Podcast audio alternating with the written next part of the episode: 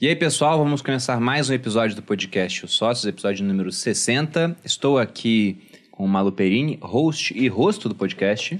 Olá, pessoal. Veja que o, o, clima tá tão tenso entre a gente que ele nem me apresentou com a minha mulher, né? A minha digníssima Porque eu não sei esposa. se até o final do episódio vai continuar sendo. Gente do céu! Então, pra deixar o tá, episódio o tá mais tenso, atual possível. Eu avisei, né, para os nossos convidados É. de hoje que a gente vai falar de persuasão, mas eu falei: olha, gente, o clima está tenso entre a gente, pro pessoal que fica aí achando que a gente nunca briga. Te briga. Pior que a gente nem brigou, a gente só tá estressado. Não, ela brigou comigo. Eu não fiz nada de errado, entendeu? Caramba, não foi isso cara. que aconteceu. Foi isso, A, foi isso. a persuasão não está rolando aqui entre a gente, inclusive. Qual, me- te- qual o tema do episódio de hoje, A Fanny? gente vai falar sobre persuasão, um tema que todo mundo deveria conhecer um pouquinho, não só para você vender melhor, persuadir as pessoas sobre as suas ideias, mas também para você entender quando você está sofrendo, né, a persuasão, eu acho. Ganhar brigas de casal, também é uma outra forma de usar que a gente vai essa habilidade. Esse problema hoje.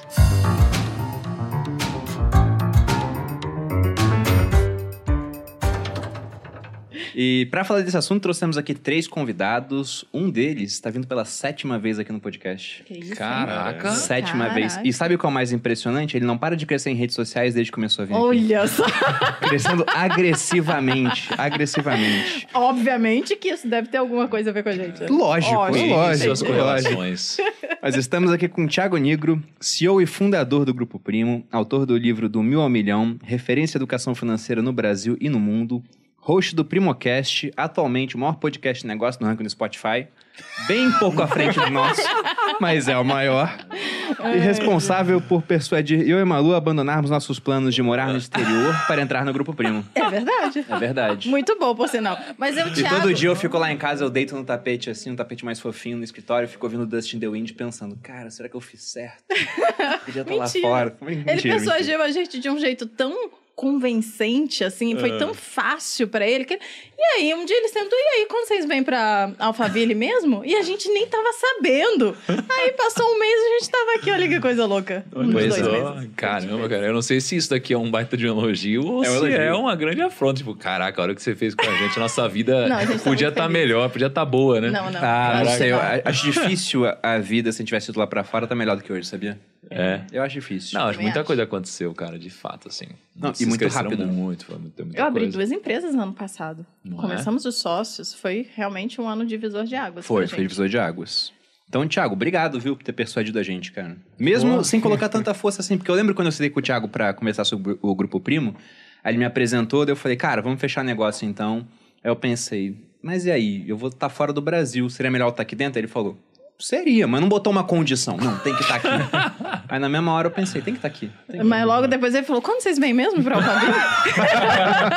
Mas você vê que persuasão não necessariamente é uma coisa ruim, né? Porque tem uma conotação ruim, né? e você vê que é, uma é, coisa que pode é trazer verdade. frutos bacanas, né? Verdade, Vamos, inclusive, verdade. tentar, então, convencer as pessoas de que nem sempre a persuasão é uma coisa ruim. Não, nem Exatamente. sempre não. Eu não acho que tenha Eu acho que é, é, ruim ou, ou bom. É um pouco dos tem a dois, né? diferença, né? de manipulação, quando Boa. é só pra você, Exatamente. e persuasão, quando é bom pros dois. Tipo, manipulação é muito dois que você faz comigo, tentando dar a volta nas brigas, né?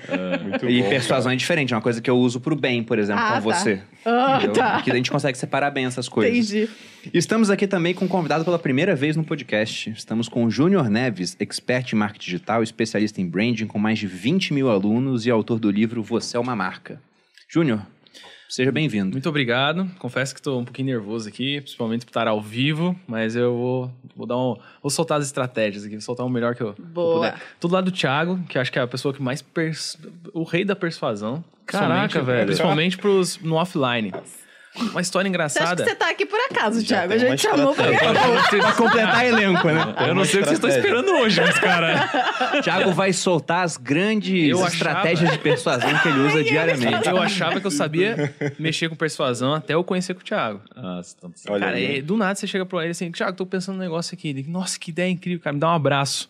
"Ah, Eu quero morar aqui dentro. né? O que, que você tem uma coisa pra vender? Eu quero comprar. Então já, já fica aí a dica: assediar Abraços. as pessoas.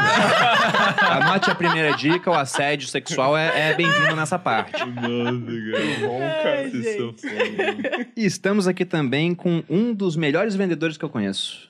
Olha aí. Ó. É a segunda ou terceira vez, Juvenal, aqui no podcast? Segunda. Segunda? Por que você botou um óculos pra parecer mais intelectual, hein, senhor Juvenal? É, ele viu o episódio de arquétipos. É, ah. ele tá tocando o Inclusive, arquétipo do mago esse. Olha esse só. episódio tá muito bom. Não, o escritório tá tão grande que o Thiago não viu que eu tô a semana toda de óculos. É verdade. Em breve, inclusive, para o pessoal aí que ainda não viu, eu também não vi ainda completamente pronto, mas a gente terá um novo cenário aqui no, no Isso, Sócios. olha. Estamos ansiosos. Tá animal o cenário, hein? animal, é Tá bem bacana. Ansioso. A gente divide o cenário lá em cima com o Primocast, com mais um episódio, e com mais um podcast, aliás, que é o Primotech. E ficou bem bacana o cenário do Primotech, ficou show do Primocast também, o nosso não ficou tão legal. O que mostra que o Kaique tem preferidos aqui no grupo. Cara, né? é mas que ele vai dar um jeito. estudar mais sobre persuasão. Faltou vocês persuadir. né? Faltou persuasão aí. faltou Tudo é Nesse caso, tem que cara. persuadir o Kaique. Exato. Pois é. Mas apresentando o nosso convidado, Juvenal Valentim, e já anota aí, Edu, pra vir a terceira vez, a gente já pega parte do salário do Juvenal e fica pra gente, né, como sócio. Juvenal é mentor de negócios digitais, estrategista de lançamentos, fundador da Dynamos Esportes, equipe profissional de esportes, head de lançamentos do Grupo Primo e assíduo participante do Bolo Tinder, onde utiliza todas as suas técnicas de persuasão. E, aliás, com sucesso, viu?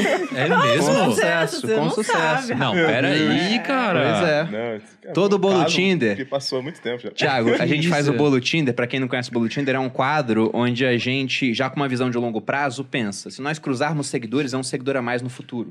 Daqui a 18 anos, mas a gente pensa a longo prazo.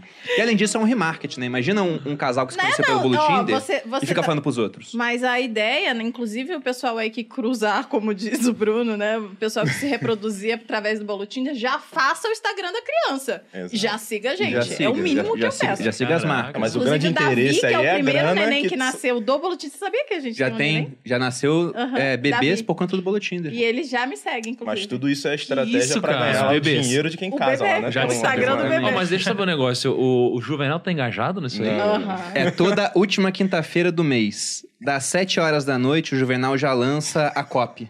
Aquele textão assim pronto. Cheio de, gatilho, cheio de gatilhos mentais, escassez e urgência. Por isso que ele falou esses dias que processo, tava é. escrevendo uma copy, não podia falar, não podia fazer reunião. Compromisso e Exato. coerência.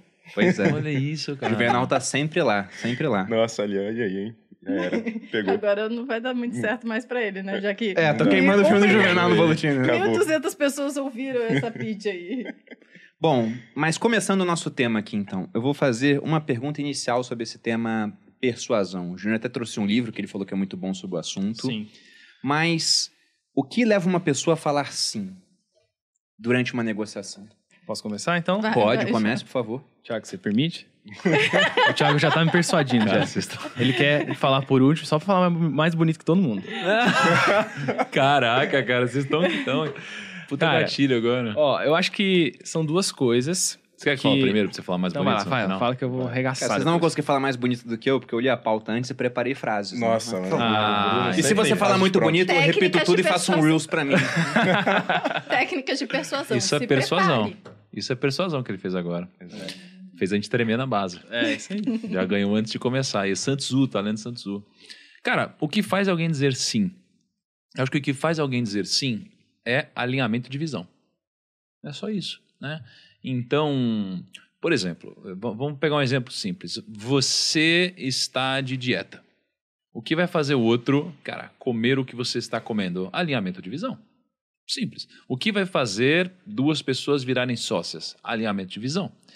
Então, o grande desafio, eu acredito, numa conversa onde você quer tirar um sim, é você mostrar para a pessoa que o sim é a melhor opção para ela, né? E não que, ela, que o sim é a melhor opção para você. Então, isso é um grande desafio. Porque num casal, por exemplo, eu e a K, né? É, amor, vamos comer pizza? Ah, não, Ti. Pizza de novo, eu quero japonês. Falou, tá bom, então vamos comer japonês. Cara, para ela, eu quero comer pizza. E eu não estou dizendo isso porque comer pizza é o que eu imagino que ela queira, né? Agora, se ela sentir que comer pizza é o que eu imagino que ela queira, ela vai querer. Então, e aliás, só uma coisa engraçada é que quando eu quero comer japonês, eu sugiro pizza. Quando eu quero pizza, eu sugiro japonês porque a cara é meio do contra. Rei do Essa é a realidade. Essa é a realidade. Mas, brincadeiras à parte, eu acho que o que traz o sim é, é o alinhamento de visão. E para você é, alinhar a visão do outro, você precisa entender a motivação do outro. Né? Então, se a motivação do outro é ficar rico, No seu pitch, o que você vai dizer é que, cara, aqui, é, isso aqui pode te ajudar a ficar rico. Uhum. Se o olhamento da outra pessoa é um propósito, cara, você vai alinhar a realidade dessa pessoa hoje com uma visão que traga isso como parte integrante da resposta, né? Então, o grande segredo é entender a motivação do outro e você alinhar a sua visão com a dele. Isso daqui vai trazer o sim. E agora o caminho é é uma grande complexidade, é um desafio. Mas para mim é alinhamento de visão. Vamos focar um pouco mais nesse, nesse tema de você e da Cá, que vocês têm um casamento muito bem sucedido, né? Deve ser legal ser casado com uma pessoa assim que te dá apoio, que não briga com você. Meu quer, quer falar um pouco mais disso? Sendo? E você, Júnior, o que, que você acha? Cara, acho que acho que são diversas formas, diversos é, são diversas coisas que faz a pessoa falar sim. E Só posso falar aqui? Amor, É, você está o perdoado. tapa? Ah, Pode continuar, Júnior.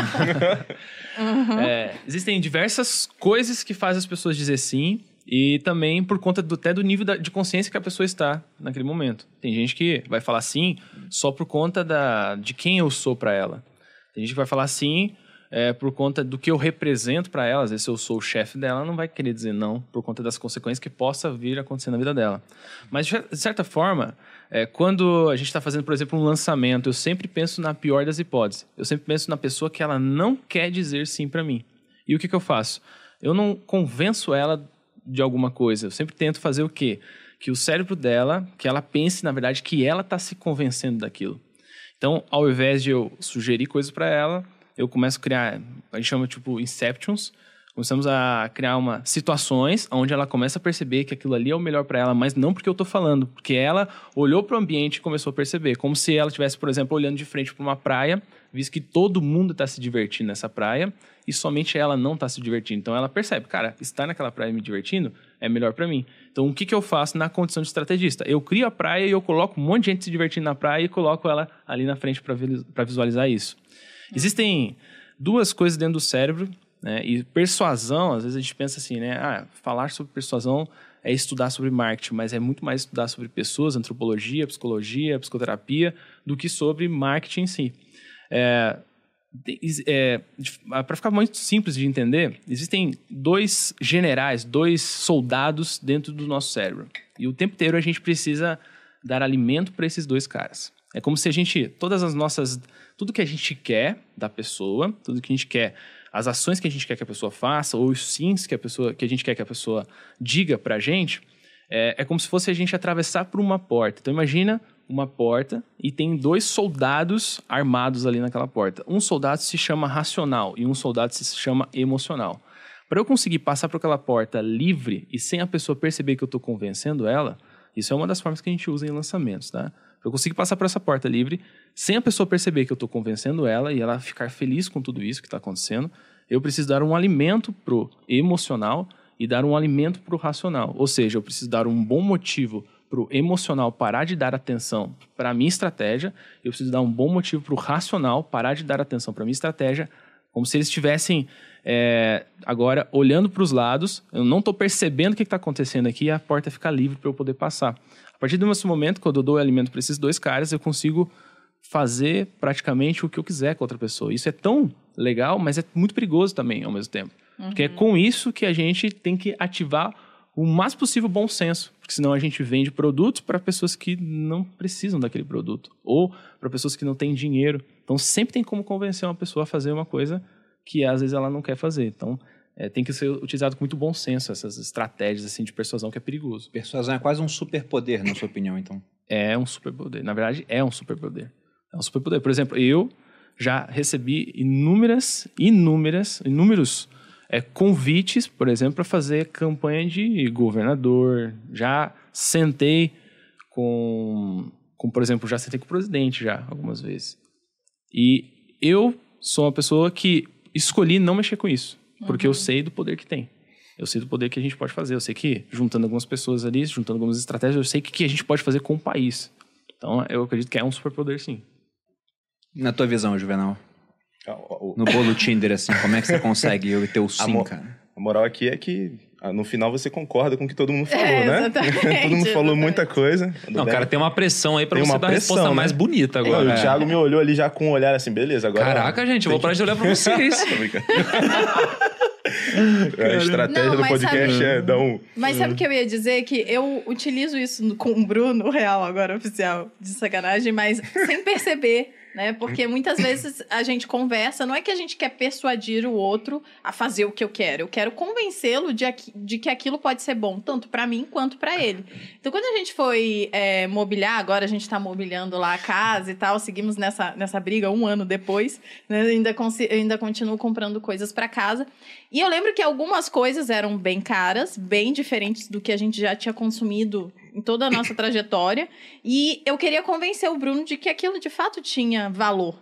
Então eu olhava o que ele dava valor. Então, por exemplo, a gente comprou lá a, a famosa cadeira que sempre vem à tona aqui nessa, nesse podcast, que é foi uma cadeira bem cara do Sérgio Rodrigues, que tem toda uma história por trás.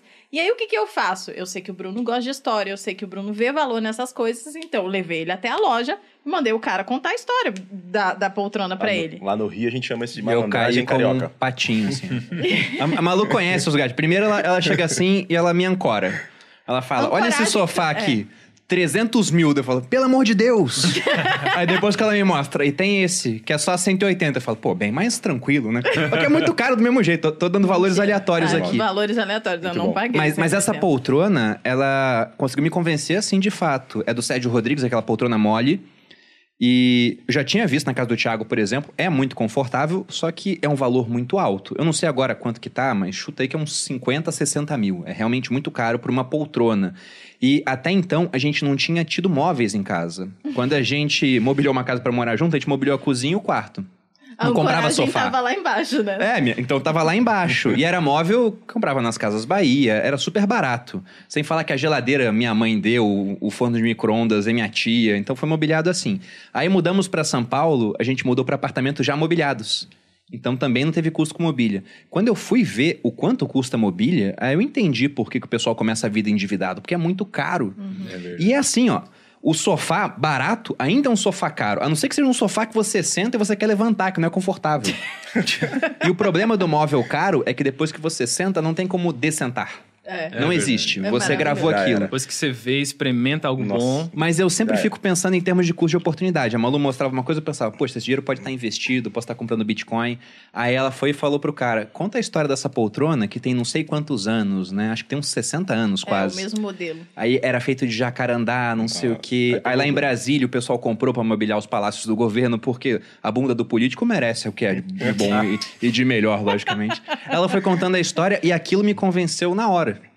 Não era mais uma questão de valor. Eu sou chato com valor por hábito, mas não precisava hoje. Mas quando contou a história, de fato eu fui convencido. O cara conseguiu me persuadir. Agora Animal. estou na, na parte dos quadros. É, ou Boa. seja, se a gente trazer para aquela teoria que a gente trouxe aqui agora, né? hou- Houve questões emocionais Uhum. e houve questões racionais. Emocional da história que te atinge e questões racionais de... Daí, qual que é a questão Valor. O, racional? o racional foi que ela valoriza, cara. Ah, legal. Existem Interessante. imóveis que ganham valor com o tempo e a Malu já me convenceu ativo. das bolsas que ela compra, né? Que são bolsas mais caras hoje em dia.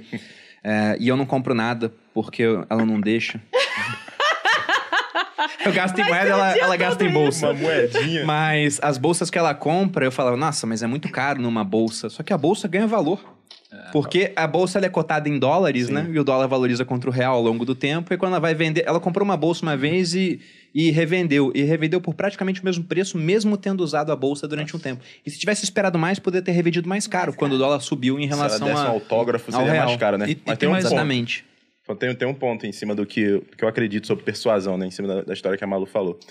Que é crucial, né? Todo mundo utiliza a persuasão, querendo ou não, né? Sabendo ou não que, que tá utilizando. Mas um fato é que a galera acha que é um tema mais voltado à venda, né? E na real não é, né? Você precisa convencer alguém de algo que você quer realizar ou que alguém quer que faça para você. Isso aí dentro do ambiente de trabalho, dentro do ambiente familiar, um, um pai, mãe, esposa, marido, né? Nessa brincadeira que vocês estão fazendo. Que não sei se é brincadeira de fato, a Malu Essa brincadeira tá gerando filhos. É, cara. viu? Ah, não, do Mas a, a, a, a persuasão, cara, ela é uma ferramenta, assim, muito poderosa. Eu acredito que é a mais poderosa da venda em si, né? Mas de convencimento de pessoas. É uma coisa totalmente psicológica, assim, não é de marketing de fato. E essa ferramenta, é, eu acho que é uma obrigação. Acho que o ser humano que quer algo a mais da vida deveria aprender a utilizar isso de forma proposital, entendeu? Então, tipo, cara, se você Sim. quer algo a mais da sua vida, Intencional. intencionalmente, é, faça essas coisas. E aí, o que, que vai diferir se você tá sendo aquele carinha que usa isso para vender a pirâmide do, do Bitcoin e ou para fazer algo, vender algo que de, de fato é, é, agregue na vida das pessoas? É usar isso com genuidade, genuidade né? E, e sendo baseado nos seus princípios, cara. Acho que é a diferença aí do, na linguagem carioca, né? Do malandro pro, pro genuíno ali, né? É, a persuasão não é só para vender. A gente tem a, mania de achar que toda vez que fala venda é um produto, uma troca de produto, uma troca de serviço. Não é só isso. Se você for perceber, né, eu conheço pessoas, por exemplo, e eu utilizo isso também sempre que eu posso, para persuadir, né? Às vezes fica meio pejorativo, mas para ser uma pessoa, é, por exemplo, né? Eu estaciono o carro todos os dias no prédio. Se eu, de forma estratégica, não que eu sou maldoso, mas de forma estratégica, tratar, de repente, as pessoas que estão trabalhando ali, dar um presentinho, ser um cara muito legal, mano, eu não vou precisar nem pedir. Esse cara, ele vai, às vezes, guardar uma vaga boa pra mim. Então tem gente que faz isso em tudo. É por isso que Trata eu nunca muito- acho as vagas boas aqui no prédio. Entendi! Você viu, né? Compreendendo! Aham. Então você Só pode fazer notando. isso pro porteiro, você pode fazer isso, sei lá, pra, tanto para sua esposa, pode fazer isso pros seus filhos, pode fazer isso para vender produto, pode fazer isso com as pessoas que trabalham com você. Então a vida fica muito mais fácil, né? Quando você sabe utilizar desses gatilhos. Mas é importante o quê? Que você use pro bem de todos, não só pro seu próprio bem. que é senão você vira um manipulador, né? No restaurante. No restaurante é maravilhoso, eu faço O cara vai te direto. trazer aquela, aquele prato Chama que o ele garçom sabe. pelo nome. O peixe mais fresquinho e tal. Mano, pergunta da história dele. Eu já fui garçom e as pessoas não faziam isso comigo, a maioria das pessoas, né? E recebi um melhor atendimento porque eu fazia, mas no lado contrário, né? Sentado na mesa e, cara, receber a pessoa, perguntar o nome dela, perguntar alguma coisa da história dela e criar algum tipo de conexão. Você sempre sai com um prato que não tá no cardápio. Exatamente. todo mundo quer ser. Todo mundo quer tratar bem alguém que A reciprocidade. é também te incrível. trata bem. Né? Então, vamos entrar já nesse tema, assim. Tem de até um exemplo bom pra isso. Armas da persuasão. Mas até te dando uma ideia de copy, ô, ô Juvenal, pro bolo Tinder, já que todo mês você tá Caramba, lá e tem que renovar o acervo, né? Tá ficando mais difícil com o passar do tempo. Mas tem uma frase do Albert Camus, onde ele diz que charme é receber um sim sem ter feito pergunta alguma. Perfeito. Então, quando eu falei aqui do sim, por exemplo, o que vem na minha cabeça que ajuda a persuadir uma pessoa, né, a convencê-la por completo, que seria a origem da palavra etimológica, seria essa questão de você demonstrar tanto valor que a hora que você faz alguma coisa, a pessoa te diz um sim. Sabe aquele meme que o pessoal fala, toma meu dinheiro, né? Sim. Toma aqui o, o- o meu dinheiro. É, é tá tão acima, assim, em termos de valor, na percepção daquela pessoa, que ela tá desesperada para te falar um sim, embora você não tenha feito pergunta alguma antes. Perfeito. Sabe, existem. Dentro do marketing, existem duas trilhas que eu sempre falo para os meus alunos, principalmente. Existem duas trilhas: a trilha do branding e a trilha do marketing. E para as duas, existe uma forma diferente de você persuadir. Imagina que quando eu estou fazendo marketing, eu quero, meu objetivo final é vender. Principalmente para pessoas que não querem comprar. Quando eu estou fazendo branding, meu objetivo não é vender. Eu não quero vender. Eu quero que as pessoas queiram comprar. É mais forte. Exatamente. E aí entra naquilo que você falou. Eu não preciso oferecer, elas vão pedir para comprar. Na trilha do marketing, eu tenho que olhar para sete coisas, sete objeções. Na cabeça de todo mundo tem sete perguntas sobre os produtos que a gente tem para oferecer. E, cara, é muito louco isso. Posso falar as sete perguntas aqui? Sim. Ó, vamos lá. Primeira coisa. Peguem papel e caneta aí, Anota. pessoal. Primeira coisa que é trilha do marketing, caminho do marketing. Quero vender para quem não quer comprar, quero vender para quem quer comprar, quero fazer marketing. Coisa a curto prazo, rápido, vai dar resultado hoje. Primeira coisa que as pessoas vão querer sobre, saber sobre você, sobre o seu produto, sobre o seu serviço, é quem é você, a história, a sua história, de onde que você veio. Segunda coisa, o seu produto funciona. Terceira coisa, o seu produto funciona para mim. Quarta coisa, e se eu não gostar, o que, que acontece? Quinta, eu não tenho tempo. Sexta, eu não tenho dinheiro. E sétima, eu não preciso disso agora. Então, quando eu estou pensando em estratégias de marketing, a gente está fazendo um lançamento e eu já sei que eu vou vender esse produto, eu coloco é, as respostas de cada uma dessas perguntas no decorrer de um lançamento. O que, que a gente faz na primeira aula, geralmente, de um lançamento? A gente conta histórias do expert. Né? Depois a gente fala histórias sobre o produto, depois histórias de pessoas que tiveram resultado com esse produto, depois histórias de pessoas que deixaram para depois e tiveram que pagar mais caro nesse produto. E assim por diante a gente vai quebrando todas as objeções, todas as sétimas, todas as sete ob- objeções. E quando a gente fala de branding, e a gente deixa né, bem claro de forma estratégica, eu não quero vender. Se você insistir muito em comprar, quem sabe eu te dou uma vaga. E existe outras sete coisas que é também estratégia que a gente usa muito, que é as- os sete substantivos que todo mundo quer. Né? É, as pessoas querem, em vez de comprar livros, às vezes de comprar um produto, um curso, alguma coisa, elas querem muito mais se sentir amadas. Então elas querem. O que vai fazer talvez ela comprar não é o, o benefício do curso, mas é o fato de saber que vai estar com você toda semana, durante um período. Então as sete coisas do lado do Brain, da trilha do Brain, é amor, curiosidade, diversão, liberdade, pertencimento, recompensa e segurança. Então, se eu parar de focar em produto, focar no benefício do produto, focar no material do produto, se é qualidade, se não é, e começar a focar nessas sete coisas, em dar essa, uma dessas sete coisas, ou todas essas sete coisas, as pessoas automaticamente vão querer desejar ter esse produto. É muito louco isso. Eu já fiz as duas estratégias. Faço muito isso.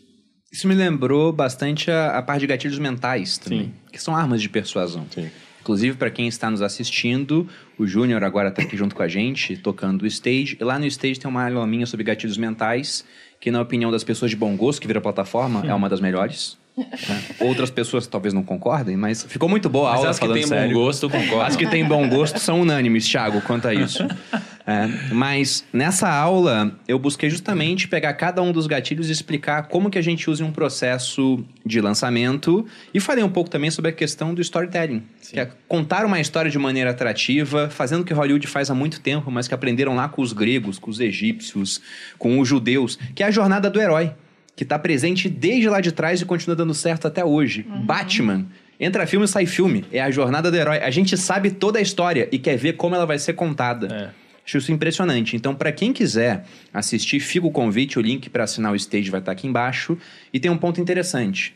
Agora, no dia 21, nós vamos começar uma sequência de lives no meu canal, lives feitas pelo Felipe da Paradigma, para abrir a segunda turma do Viver de Renda Cripto. Se você já está na fila para fazer o curso, porque entende que o curso é bom, você quer aprender mais sobre o universo de criptomoedas, vale a pena assinar o stage só para fazer o curso. Porque você ganha um desconto de 500 reais na inscrição do Viver de Renda Cripto e o custo para assinar o stage é inferior a 500 reais. Então veja só, um gatilho de persuasão.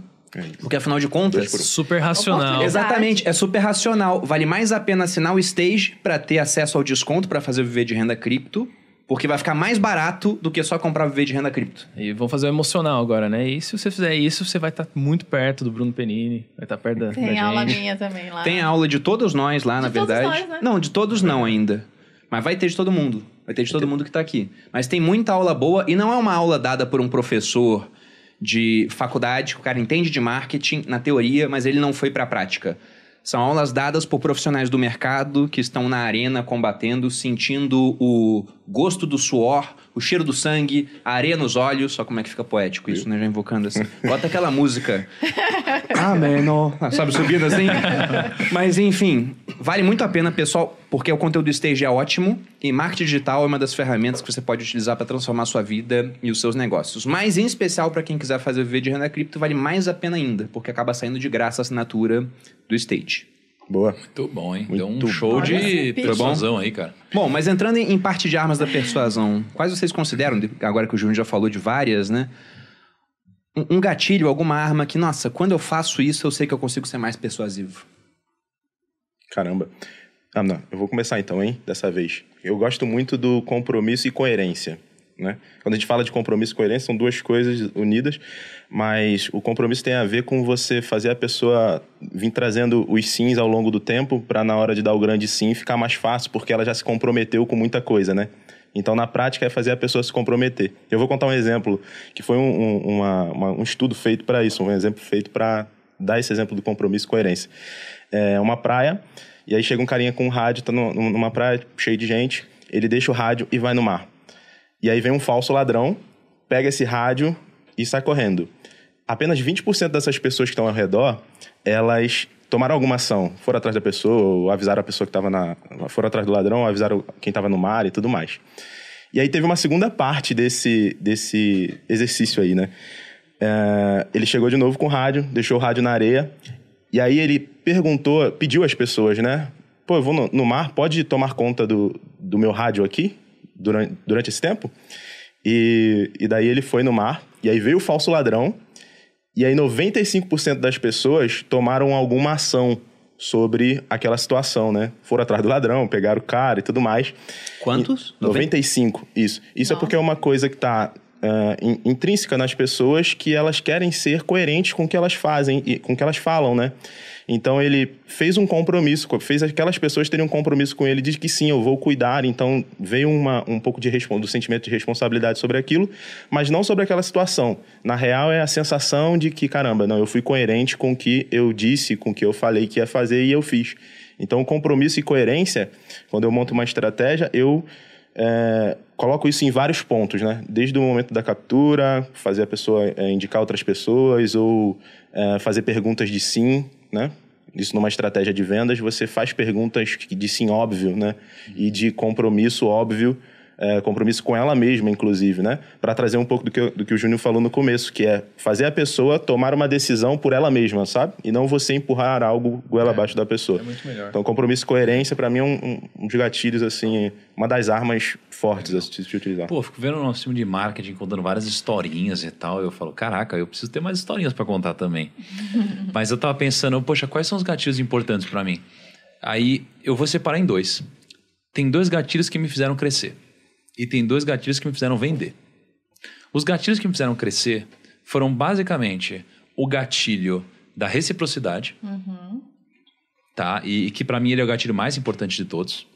E, e um gatilho, né, que seria um gatilho que mistura alguns componentes, mas seria basicamente o gatilho do valor, né, o gatilho do extra mile, o gatilho de você agregar muito mais né, do que é o combinado. Essas duas coisas me fizeram crescer na vida, essas duas coisas me fizeram encontrar pessoas, me fizeram me relacionar melhor, fazer networking e me fizeram tudo isso. Porque quando você parte de uma premissa básica de que o networking não é você tirar uma selfie ou você trocar um cartão, você entende que a pessoa só vai te ajudar quando você agregar de fato. Então, na minha vida, eu sempre foquei em fazer isso. Né? Eu sempre pensei em, em tentar ajudar mais os outros. E não só porque eu sou uma pessoa boa, mas porque isso daqui também traz mais frutos do que a pessoa que não ajuda ninguém. Né? Então, isso aqui me fez conhecer pessoas famosas, ter pessoas me ajudando em momentos de dificuldade e me fez ficar mais famoso. Né? Então, eu entregava muito para as pessoas, as pessoas simpatizavam comigo. e Isso daqui me fazia crescer cada vez mais. Então, isso foi, para mim, o grande segredo em termos de gatilhos que me fez crescer. O que me faz vender, eu diria que é basicamente a reciprocidade que eu falei, né? E o gatilho da urgência. O gatilho da urgência é um gatilho incrível. Incrível, né? Então, é, quando a gente. Vou até sair um pouco do mundo dos lançamentos digitais, vou para um filme no cinema. Cara, se de repente anunciarem hoje está no cinema tal filme, cara, ele vai ser flopadíssimo, assim. Ninguém vai assistir, poucas pessoas vão assistir, não tem filas, não tem nenhum efeito desse, né? Então você tem trailers, né? você tem aquela antecipação toda e tudo mais. E quando a gente vai vender alguma coisa, a lógica é a mesma. E, e quando a gente olha para antecipação junto com a urgência, tá? A urgência te faz ter que tomar uma decisão, porque as pessoas são procrastinadoras. Então a gente até quer, mas a gente ah, puta, depois. Então a gente procrastina as decisões. E uma coisa que eu tenho visto bastante recentemente é, por exemplo, eu, eu sou uma pessoa que eu me converti, né? Recentemente, pô, acredito em Jesus e tudo mais, sigo Jesus. E aí o que, que eu vejo? Eu vejo que, tirando o lado espiritual da coisa, existe vários gatilhos muito fortes que faz as pessoas tomarem uma decisão muito rápida. É o gatilho da urgência, porque se você é, não for batizado, né, para quem acredita é, nisso, você não vai para o reino dos céus. Então veja só que urgência incrível. Você não sabe se você vai estar vivo amanhã. Então, cara, você não pode procrastinar uma decisão como Correr essa. com isso. Você entendeu? Então, assim, na verdade, você precisa tomar rápido essa decisão, nem que seja para não. Mas, cara, você tem que fazer isso em vida. Porque senão, você não vai conseguir pro reino dos céus. Então, o gatilho da urgência ele é usado em vários lugares. Desde um lado mais Poderoso. espiritual, até no lado de venda, né? Até, cara, num relacionamento, muitas vezes, né? Quando a mulher, muitas vezes, dá um intimato, né? Um ultimato, fala, cara, é o seguinte... Ou a gente casa, ou a gente termina. Você fala, caraca, aí, pô, às vezes você vai em casa, né? É um lá tem filho, outro que lá, pô, caraca. Deu então, ruim. assim, você tem a urgência. Então, para mim, assim, o que me fez crescer foi a reciprocidade, tá? E, e agregar valor. E o que me faz vender é a urgência é, e a antecipação, tá? Então, esse para mim é o, é o grande segredo da venda e o grande segredo do crescimento. É, eu acho Boa. que eu sei porque que eu tô casado, viu? Eu eu joguei um gatilho da urgência ali, viu? Pode ser. Um dos gatilhos que eu mais uso é o da escassez, que é parecido É. com o da urgência, né? Mas eu gosto de usar a escassez quando ela de fato existe, porque eu não aguento quando Se o não, povo vira usa- bullshit, né? É, o povo usa um monte de, de gatilho de escassez e no final não acabou, nunca, nunca teve é, poucas vagas, nunca teve poucas peças. Então, por exemplo, tanto na MAP quanto no Materializa, que são dois produtos principais meus, na MAP, na, por exemplo, essa blusa é nova e a gente fez pouquíssimas peças, de fato, né? aí. É real. então, se você não correr pra comprar, você gostou, tem lá o topinho, não sei o quê. Você entra lá, não tem mais o seu número, porque acaba rápido os números, né? 36, 38 PM, sempre acaba rápido. Então, se você gostou, você tem que ir lá e entrar e comprar. Como vender contando histórias. Olha aí, ó. Exatamente. Então, a gente acabou de lançar aquelas. Mas é um, é um gatilho que eu sempre uso do mesmo jeito, por exemplo, materializa. A gente. Eu passo um tempão antecipando a ideia, né? Tô desde já, olha, materializa, vai abrir em junho, vai abrir em junho. Para a pessoa já se preparar. Em junho eu abro e fica uma semana, às vezes menos, às vezes geralmente cinco dias aberto. E se você não entra naquela turma, você vai só conseguir entrar no final do ano, em agosto, outubro, sei lá, quando eu vou abrir outra turma. Então é um gatilho que eu utilizo que de fato existe, né? Ou é agora ou nunca, tipo a mulher aí. Então, da urgência e da escassez, eu gosto bastante. Agora, o ruim é quando as pessoas falam, ah, é, são vagas é, limitadas. Aí fica aberto para sempre, né? O, o Horrível. curso. Tá lá Igual quando o Bruno limitada. falava sempre, né? limite. Vagas limitadas. Por quê? Porque tinha uma história por trás. Se tivesse, tipo, 10 bilhões de pessoas entrar, talvez o servidor não aguente, né? Então Não, limitado. é, mas no caso do Bruno, ele falava vagas limitadas, porque na época quem fazia o suporte inteiro do- dos produtos dele, né, do, do, do curso, era ele. Então ele tinha tempo O físico, né, um limite físico de tempo para poder é, fazer aquele suporte e se ele só conseguia alcançar um tanto de gente. Então ele sempre falava e acabava muito rápido exatamente por isso. Hoje em dia ele usa outros gatilhos, também tem um pouco da escassez, porque ainda assim Tem porque a equipe de suporte é limitada. ainda é limitado. Ah, tem limite de Eu não horário, cheguei a... né? Eu tô tentando clonar o Edu, mas não tá dando certo. Não deu certo. Não tá dando certo. Tem também os brindes. Tem ali, certas né? barreiras um- éticas todos também. os presentes. É, pirula. Os presentes também, que ajudam na escassez e tudo Sim. mais. As Sim. NFT. Mas é um, é um A, a NFT é super escassa. Super escasso. Não, continua, vou te interromper. Não, só pra finalizar, é um dos gatilhos que eu mais uso, que eu gosto bastante, que eu acho que funciona, mas tem essa questão, tem que ser real. E eu acho que como eu sou bem coerente, bem verdadeira, as pessoas de fato acreditam Sim. e levam em consideração porque é de verdade mesmo. Não, com peça de roupa, a escassez é muito maior. Porque no digital, Mais tudo bem, tangível. você tem lá. É, mas é muito mais tangível, mas no digital, vamos supor que eu queira vender mil vagas do meu curso. Dá pra vender mil e um. Sim. Dá pra vender mil e dois, mil e dez. Agora a roupa tem, literalmente, é esse o número, ela me passou ontem, 274 peças. Tá no WhatsApp aqui. De vários tamanhos, né? De vários tamanhos. Tem seja, P, tem mais limite M ainda. e G. A hora que acaba a M, não dá pra você pegar a P e esticar Sim. pra virar uma M. Então, acabou, realmente acabou. Dá pra fazer aquele macetinho assim de Não, Não, dá, não dá. Então, Não, dá de fato, é, é muito mais casa, escasso. Se você quiser, eu não posso vender PMP como é. E na hora de encomendar também tem que vir o tecido, tem que fazer a costura. Então o gatilho da escassez é muito forte. E um negócio interessante, né? Por que, que lançamento é tão bom? Eu gosto de falar que é empreender no modo easy.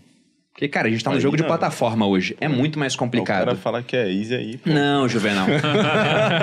eu, eu digo easy na brincando. comparação com, Tá com outros desvalorizando tipos de trabalho, negócio. É. né? Valorizando Quer nosso diminuir a velho. O porcentagem. meu percentual vai ficar como nesse Não, o negócio? que ele quer dizer, por exemplo, é eu passei é, quatro anos é, só vendendo no digital. Aí agora eu tenho um produto físico. Cara, só É difícil, pepino, é, é pepino difícil, em- é o difícil, dia é inteiro resolvendo pepino. Não, eu E concordo. são pepinos É, infinitos, assim, você cria um digital, você cria uma vez e- a, a plataforma de venda, a forma que você vai apresentar o produto ao produto. É um inferno. Dá um Horrível, exemplo da horrível, Malu. horrível. Não sei porque A, a China fechou uma cidade lá por conta de Covid. Isso pode impactar os tecidos que vão vir pro Brasil, aumenta o custo do frete, daqui a pouco a peça tá mais cara. Não, os tecidos Então, você começa a depender de vários fatores que no lançamento não existem, cara. Ou, voltando para a situação da pandemia, lá no começo, quando fecharam tudo, imagina uma loja de roupa que tem lá o seu estoque, aí para de vender. Aí passa a estação, aí tem que vir o, o novo estoque, mas você não tem mais espaço. Então tem que queimar aquela roupa ali, queimar em liquidação. Que baixa a sua margem e o cara que compra aquela roupa deixa de comprar a próxima porque já gastou o dinheiro. Então é um outro nível mesmo. Por isso que eu falei que é, é fácil, é easy em comparação com o negócio físico. E detalhe, o produto, produto físico fica velho. Fica velho. Você não Tem pode isso. vender o velho. O digital não. Ah, o digital até fica verdade. velho, mas. Mas Mas você atualiza renova de e é forma fácil. fácil. e É- você é- é joga muito mais fora fácil, é velho muito mais sem- fácil. Sem gastos. Só que o ponto do lançamento ser o modo easy de empreender, até em comparação com outros negócios digitais, é porque o lançamento já tem duas armas da persuasão extremamente poderosas. Que é como o Thiago falou, a urgência e como você falou, a escassez, elas estão juntas. É nessa semana, são tantas vagas, ou é por tantos dias, e se não comprar, na próxima turma vai estar mais caro, porque o Brasil é um país com inflação. Então tudo vai ficando mais caro. O pessoal é meio ingênuo, né? Ah, se privatizar vai baixar o preço. Sim, agora. E depois vai estar mais caro. Sempre vai estar mais caro aqui no, no Brasil. Então, com esses gatilhos, você consegue vender algo que está sendo lançado de tempos em tempos de uma maneira muito mais simples do que uma plataforma. Porque na plataforma, ela tá lá. Se você não assinar o Netflix hoje, ele tá lá amanhã. E tá lá depois. E tá lá depois ainda. O lançamento não. Ou é agora ou não é. As peças Isso ajuda muito a persuadir. também, digital é Não vão estar incrível. lá. Logo, logo o metaverso tá aí, aí você faz as suas roupas dentro do metaverso. Isso. Vende lá dentro, aí não tem essas tretas aí. Vai ser tudo por NFT. Mas a gente vai vestir o quê, rapaz? No, Nos ao bonequinhos, os bonequinhos. vivo? Não, no ao vivo. Deus vai ser mais pelado. caro lá. Pelado, Inclusive, deitado. Vai ficar em Isso casa é de pijama. Quando tiver o metaverso, a gente fica em casa de pijama. Pois bem, vamos falar sobre isso. Vocês, eu acredito que a forma como você se apresenta pro outro tem, vai ajudar muito Na persuasão. na persuasão. Lá dentro também. Lá dentro também. Só que o problema é, você acha que a forma como você se apresenta na sua casa não influencia no seu estado de humor, na Com forma como certeza. você vai trabalhar? Óbvio que é. Com Então o povo que fi- muita gente na pandemia viu isso, foi ficando né pijama, pijama, lixo, lixo, todo cagado. No final da, de meses você tava o quê? Com o humor pior, com a saúde pior, com a disposição pior, com tudo pior. Então a gente vai ter que se vestir. As minhas roupas não vão acabar daquela. Mas, dentro desse tema ainda, é, vocês sempre foram pessoas persuasivas? Cara, posso falar? Eu, Sim. eu ia falar Entrando um sobre- pouco nessa história, Ó, assim. eu vou dizer. Nasceu com eu você sei- eu no berçário. Eu sei Já tava lá falando pro outra criança. Cara, eu sei exatamente quando eu aprendi persuasão. Quando exatamente. foi? Foi, recen- recente eu descobri isso. Quando eu tinha nove anos, mais ou menos, meus pais se separaram. A minha mãe foi se mudar. A gente morava em Curitiba, no Paraná, e a gente se mudou para Santa Catarina, eu e minha mãe. A gente morava numa casa incrível, uma mansão, vamos dizer assim. né? Meu pai tinha grana e tal, torneiras, tipo, banhadas a ouro, nesse nível. E a gente saiu de lá e foi morar numa garagem, literalmente uma garagem onde guardava carro. Meu vô, que é pai do meu pai, emprestou pra minha mãe morar. A gente morou três anos nessa garagem. Pra você ter uma noção, era uma garagem que era um bar também misturado com bar, então tinha uma mesa de sinuca na sala da minha casa, assim. Meu pai ficou oito meses sem me ver. E normal, meu, criança ali e tal, normal. E quando ele foi me ver, ele saiu comigo, me levou pra almoçar em restaurantes ali, é, era Itajaí, então do lado de Itajaí, quem conhece, tem Balneário Camboriú, que é uma cidade muito massa. Então ele me levou pra passear ali, em comer restaurante e tudo mais. Me levou pra dormir no hotel, nunca tinha dormido no hotel na vida. E quando eu cheguei em casa, Você tinha 9 anos. tinha nove anos. 9 para 10, né? É. Quando, quando eu cheguei em casa, eu cheguei feliz em casa. Falando assim, mãe, cara, foi muito incrível tudo que aconteceu e tudo mais. E o estado de humor da minha mãe mudou completamente no momento que ela me viu feliz. Ela alucinou, ficou maluca. Você tá feliz por ter com esse cara que destruiu nossa vida e tudo mais. Eu tô separada, eh, estamos aqui morando nessa garagem, tu, você tá feliz e tudo mais. Mano, ela ficou tão nervosa que ela chegou a falar assim: então vai morar com ele, comigo eu não quero que mais você more. Né? E eu, criança ingênua, pensei: o meu pai não vai querer me, me, que eu more com ele. Eu conheço meu pai, ele não vai querer que eu more com ele. ele quer tocar a vida dele. E minha mãe não quer mais que eu more com ela. Eu me vi literalmente morando na rua. Eu, eu, eu- falei, cara, ela vai arrumar minhas coisas, porque ela já começou a se movimentar e tal, vai morar com seu pai agora. Meu pai não vai me aceitar, vou morar na rua, mendigo, vou virar. E aí eu entrei em desespero. falei, Arquétipo do mendigo. É. Como eu disse no Sempre episódio anterior, sempre em pauta e tá dando certo na sociedade aí. Tem gente usando. A pessoa não tá entendendo nada, mas quem Vai, é assíduo aqui no, Insta- no favor, Instagram, no YouTube, vai entender. Cara, e aí o que aconteceu? Bom, as coisas esfriaram. Depois de algumas horas eu descobri que eu não ia ser expulso de casa. Tudo se esfriou. Que bom. É. E, e aí eu descobri que eu precisava lidar com a minha mãe do jeito que ela queria. Na outra vez que eu saí com meu pai de novo, eu voltei pra casa triste dessa vez, de propósito. Embora, Simulando. E simulando triste, embora eu estivesse feliz. Né? E eu voltei triste, eu falei, poxa, mãe, é, que droga, né? Tem que sair com o pai, eu sou obrigado a sair porque é filho, né? e tal, mas, nossa, tem como você não. Tem como você dar um jeito pra eu não sair mais com ele, é muito chato ele, né? Aquela, aquele jeito dele é muito chato. E eu continuei a sair com meu pai. E aí eu aprendi, cara, e na verdade, sim, a minha vida, né, eu, era, eu sou o último filho, uma treta, sabe? Meus irmãos, tudo muito mais velho que eu. Então, os meus pais, eles me, tratavam, eles, eles me tratavam como se fosse um boneco. De, e, e, e agente, sec, agente secreto também, tipo, agente duplo eu era. Eu tinha que contar coisas do, da minha mãe pro meu pai, coisas do meu pai pra minha mãe. Só que eu não podia contar pro meu pai coisas grandes o suficiente que quisesse ligar pra minha mãe, porque senão eu, eu tomava um pau também. E, e mas eu precisava alimentar ele com alguma informação. E eu precisava contar coisas do meu pai pra minha mãe, mas também não grande o suficiente pra ela ligar pra ele. Espero de que vez seus em pais quando. não estejam assistindo esse episódio nesse Não. momento. O meu pai já faleceu e minha mãe, ela sabe dessa história e tá tudo certo. Eu conto bom. isso aqui. A primeira vez ela ficou muito chateada, mas depois eu- ela entendeu. Que bom não, né? Triste. E, cara, eu comecei a aprender a andar no limite. Eu errei várias vezes. Então eu errei e tomei pau várias vezes por ter contado coisa demais. Só que se eu não contasse, se eu não tivesse informação pro meu pai, ele não ia querer sair comigo, porque o único, o único interesse dele sair comigo era ter informação da minha mãe. Era o único interesse dele. Gente querer sair boa, comigo. teu pai. É, gente boa pra caramba. e a minha mãe, mano, ela não queria que eu saísse, mas ela queria informação também. Então, ali eu aprendi a entregar pras pessoas, é, persuadir, entendi a como persuadir, entendi, mano, várias coisas assim. Hoje eu olho pra trás e falo assim, não teria como eu fazer um monte de coisa que eu faço hoje sem ter percebido antropologia lá dos meus pais, o jeito que eles viviam, não teria um monte de coisa que eu não teria feito hoje. Sabe que interessante isso que você estava falando, né? E, poxa, a gente pode falar que você cresceu em um lar problemático, Sim, com esses problemas entre o seu pai e a sua mãe. E isso é uma desvantagem. Só que certas desvantagens depois se tornam vantagens. É. Aquele livro do Malcolm Gladwell, que eu já citei aqui, o Davi Golias, porque foi através desse livro que eu li pela primeira vez sobre dislexia e tinha um teste lá para ser feito, que não era um teste que vai diagnosticar aquilo, mas a gente fez, a Malu gabaritou o teste e foi, ó, então vamos correr atrás de um diagnóstico.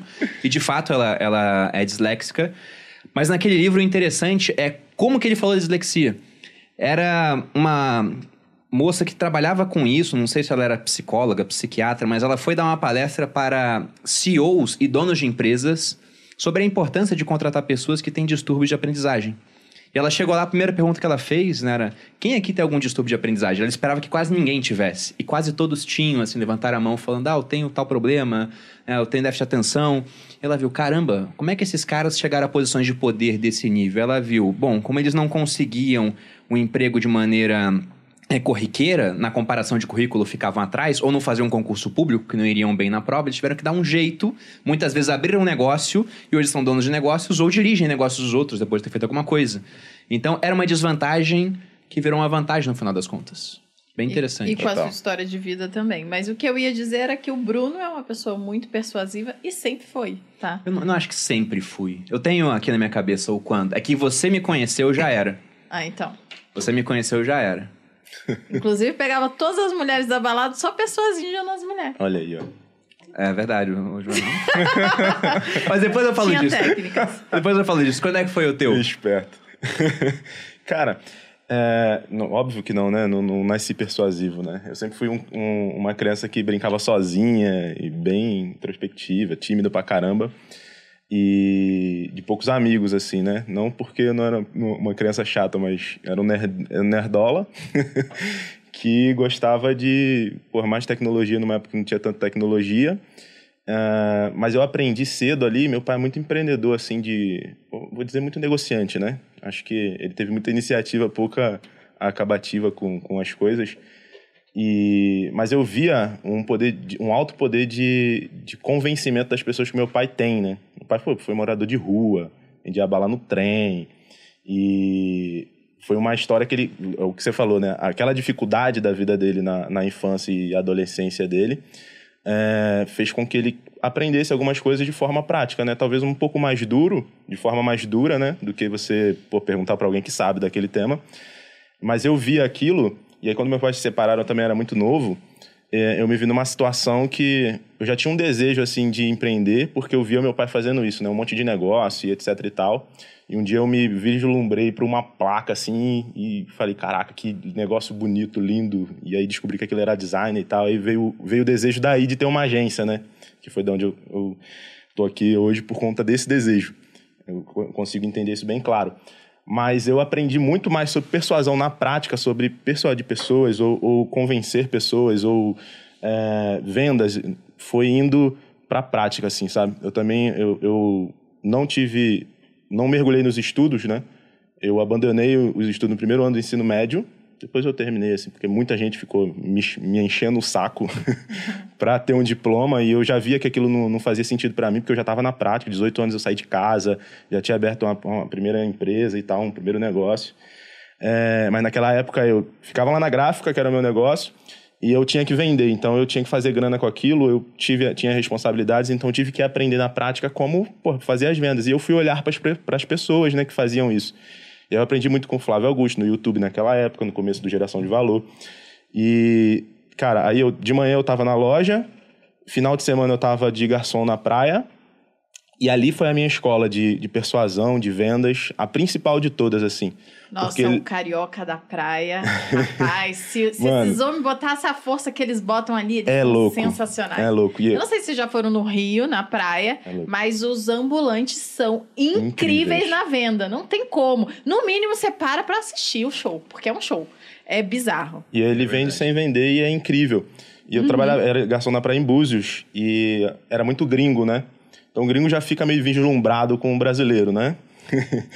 e, putz, eu, eu era um, um- uma praia meio chique assim e tal, então era uma galera mais é, high level no sentido é, Poder social, aquisitivo. de poder aquisitivo. Então era um jeito diferente de convencer essas pessoas, né? Eles não gostavam muito daquele alarde todo, mas eles gostavam de ser, pô, é, é, chavecado assim, sabe? Cuidado, é levar uma parada que você tá percebendo. Putz, eles estão ali almoçando e tudo mais, você leva uma bebida que você já viu ele beber no outro dia, ou, ou um pouco antes, sem ele pedir e tudo mais. E se ele negar, tudo bem, você, você leva de volta. E é, você traz coisas que não tem no restaurante, você vê coisas que é, ele tá necessitando ali, ou tá com a família, e ou o filho, aí você serve o filho do cara. Aí o cara, puta, já fica meio, sabe? Ele fica prestando mais atenção em você. E era assim que eu tirava as minhas principais caixinhas, assim. Eu ganhava muita caixinha em dólar, assim, tá? Muita caixinha em dólar, assim. Já, cheguei um dia que eu já ganhei 500 dólares de caixinha. Nossa. É, isso hoje já é um imóvel. É, hoje, hoje já, hoje já é um imóvel. Mas eu aprendi nesse trâmite de empreender, assim, sabe? Não, não ser persuasivo, obviamente, e foi mesmo prática. A gente vê que até agora a necessidade faz o sapo pular. Não é? É, no teu caso, Thiago, eu sei da, da tua história já, mas eu não sei se todo mundo conhece. Você também era um cara introspectivo quando era mais novo. Não, cara, primeiro assim, vocês estão dizendo que eu sou é, persuasivo, assim, porque, cara, eu não, não- Até agora você não sabia disso. Não, cara, eu não, assim, eu não considero que eu sou um cara ultra persuasivo ou nada disso. E, eu- eu, aliás, nem sei exatamente se eu sou um cara pra, poxa, dar uma super aula do, nossa, como, qual é o grande segredo da persuasão e tal. É, porque eu vejo algumas pessoas sendo persuasivas e quando eu olho pra essas pessoas, eu percebo que comparativamente eu não sou. Entendeu? Eu definitivamente não sou. Mas acho que eu compartilho um pouco a história aqui do Júnior e do Juvenal sobre, cara, a circunstância que te faz desenvolver algumas habilidades, né? Então, poxa, é um pouco do. Sabe aquele cara que não se dá muito bem com as garotas e aí ele acaba ficando o cara engraçadão e ele vira muito amigo de todas, mas, cara, ele não faz nada, mas ele consegue ter um papo legal, ele é engraçadão e tudo mais? Cara, ele acaba desenvolvendo isso, né? Então, a circunstância te faz desenvolver muita coisa. Eu acho que, no meu caso, é, eu, eu, eu vejo que eu tive muita influência do lado persuasivo do meu pai. Porque, cara, eu nunca vi alguém é, próximo assim, tão persuasivo quanto meu pai. É bizarro. É bizarro. O meu pai, ele. Eu via ele fazendo reunião, às vezes, né? Porque meu pai sempre foi empreendedor. Eu vi ele fazendo reunião e era um show. Eu não conseguia entender como ele conseguia gerar um rapport, né? Eu tô falando tecnicamente, na época eu não sabia, mas como ele gera um rapport com as pessoas numa reunião, como ele conseguia levar as pessoas para a direção que ele queria etc e tudo mais. Então acho que eu acabei modelando isso mesmo que sem saber um pouco, né? Mas pra mim, cara, eu considero que eu não sou um cara persuasivo, eu considero que eu sou um cara carinhoso e verdadeiro, né? Porque, cara, eu- eu- quando eu tô conversando com as pessoas, assim, é, eu acho que eu sou um cara leve numa conversa, não quando eu tô bravo, que é, que é raro, mas assim, eu geralmente sou um cara carinhoso e verdadeiro. Então, putz, eu realmente quero alguma coisa, e aí eu misturo o carinho com a verdade e um pouco da criança mimada que habita em mim. Sabe? Tipo, eu quero isso. Então eu quero isso, eu quero isso, eu quero isso. E eu acabo persuadindo porque eu quero muito isso, não porque eu sou um cara bom na persuasão. Porque eu sempre geralmente quero as coisas que eu quero mais que todo mundo. Eu sou um cara muito intenso. Eu quero muito, mas quando eu não quero também, eu, eu cago. Né? E eu mudo de interesse muito rápido. Eu sou um cara que tem um pouco de ansiedade. Né? Descontei isso na comida durante muito tempo, por exemplo. Então eu acho que o fato de eu querer mais que a maioria das pessoas as poucas coisas que eu quero, misturados com a verdade, né? E um pouco desse carinho, que eu sou um cara mais leve, assim, com as pessoas e tudo mais. E as pessoas, às, vezes, acham que isso daqui é sacanagem que eu tô fazendo porque tem alguma agenda oculta, entendeu? Mas é, é isso mesmo. Eu acho que me ajudam a persuadir, né? Pelo que vocês estão falando. E, e no meu caso, compartilhei um pouco da história deles e modelei meu pai, mas... Sei lá, acho que nada muito além Acho que eu disso. peguei o segredo do Thiago. Não, eu. eu, eu Acabei de pegar. Pegou? diga aí, diga aí. Peguei. Ixi. Cara, Vamos a essa Olha aí, ó, revelação. revelação. A agenda. Corte, a agenda oculta de Thiago Nigro. Peguei, peguei, peguei. Peguei um negócio que eu tava querendo pegar faz tempo já. Ah, Peguei um ar. Peguei. mas não vai contar? Vou Cara, o que, Ah, que você tá, que pegou aí? susto. Não, é, é que... Peguei, peguei. Essa mão embaixo da mesa. contar. Você é do Rio? Ai, Você é do Rio? Não, né? Vê se a carteira tá aí, Thiago. Acabamos de perder o Carioca, o Thiago né, falou. Thiago falou que ele quer muito, sempre quer as coisas e tal, tem é, ambição, né? Quer, tem, quer, quer coisa. Isso quer é fazer. muito, isso é Então, só que ele não parece. A diferença minha é que eu pareço. Eu sou afobado e eu sou ansioso e todo mundo que tá ao meu redor per- percebe.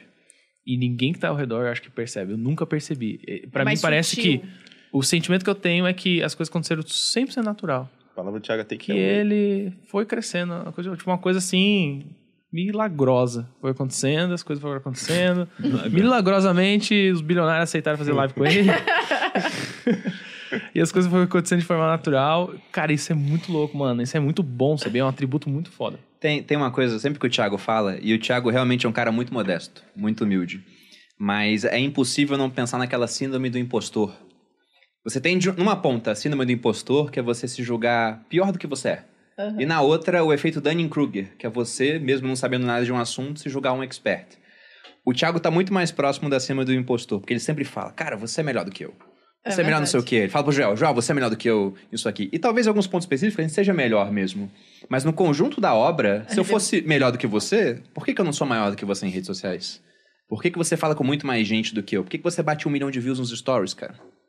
Ah, eu posso explicar, Entendeu? mas eu posso explicar, mas isso não me torna melhor. Não, nesse ponto específico, é melhor. É, é objetivo, pô. Os, os lançamentos que você faz, a gente tem o mesmo time hoje. A gente usa os mesmos gatilhos muitas vezes. E você bate números maiores. Então, é lógico que eu entendo a, a- a sua modéstia, mas você é um cara foda no que você faz, Thiago. Por isso que todo mundo falou aqui, te elogiou, que você é um cara persuasivo. Porque de fato é. E essa, esse truque da criança mimada é muito bom, porque ele rola no chão quando alguém faz o que ele quer. e aí o pessoal fala, pô, vamos fazer o que ele quer. Obrigado, cara. Mas é, é verdade, cara, eu te admiro bastante. É em termos de essa negócios parte. assim. É mentira essa parte do eles da- rolam no da chão, criança tá? animada Só é mentira. claro. Mas eu te admiro, eu sempre falo quando perguntam de negócio pra mim, cara, um dos caras que, que mais também, entendem de inclusive. negócio, pra mim, é, é o Thiago. E é justamente isso que você falou, Júnior. Parece, né, que tá, que tá tranquilo, que as coisas estão acontecendo. Eu não vejo o Thiago com pressa, cara. Não, cara. Nunca tem ver. pressa. Tá tranquilo, andando, não sei o quê, Nunca, sai da nunca. reunião. ba- Cara, nunca tá com pressa e as coisas estão É. acontecendo, estão rodando. E é um atributo muito massa esse sentimento que ele tem de que ele não. Assim, ele. A síndrome do impostor, se é que existe, né? Ela não atrapalha ele. Não, não atrapalha. Não, não é assim, ah, eu É. não sou bom, então não vou Então, fazer as coisas. ou- não. ou- Ele segue fazendo tudo. Faz uma porrada de coisas e É. bate resultados incríveis. Então ele poderia, realmente pode ser, né? Agora trazendo para as pessoas que estão em casa. Elas podem realmente sentir a mesma coisa. Cara, todo mundo que tá ao meu redor é muito bom, muito melhor que eu, muito bom também quanto eu. Sentir isso e agir de- dessa forma, como o Thiago faz, ou elas podem fazer isso de forma intencional, dentro delas elas pensarem. Eu sei que eu sou melhor que todo mundo, mas eu vou fazer todo mundo achar que eu acho que todo mundo é melhor que eu. Funciona das duas formas. Mas levando em consideração a minha trajetória, antes eu não tinha.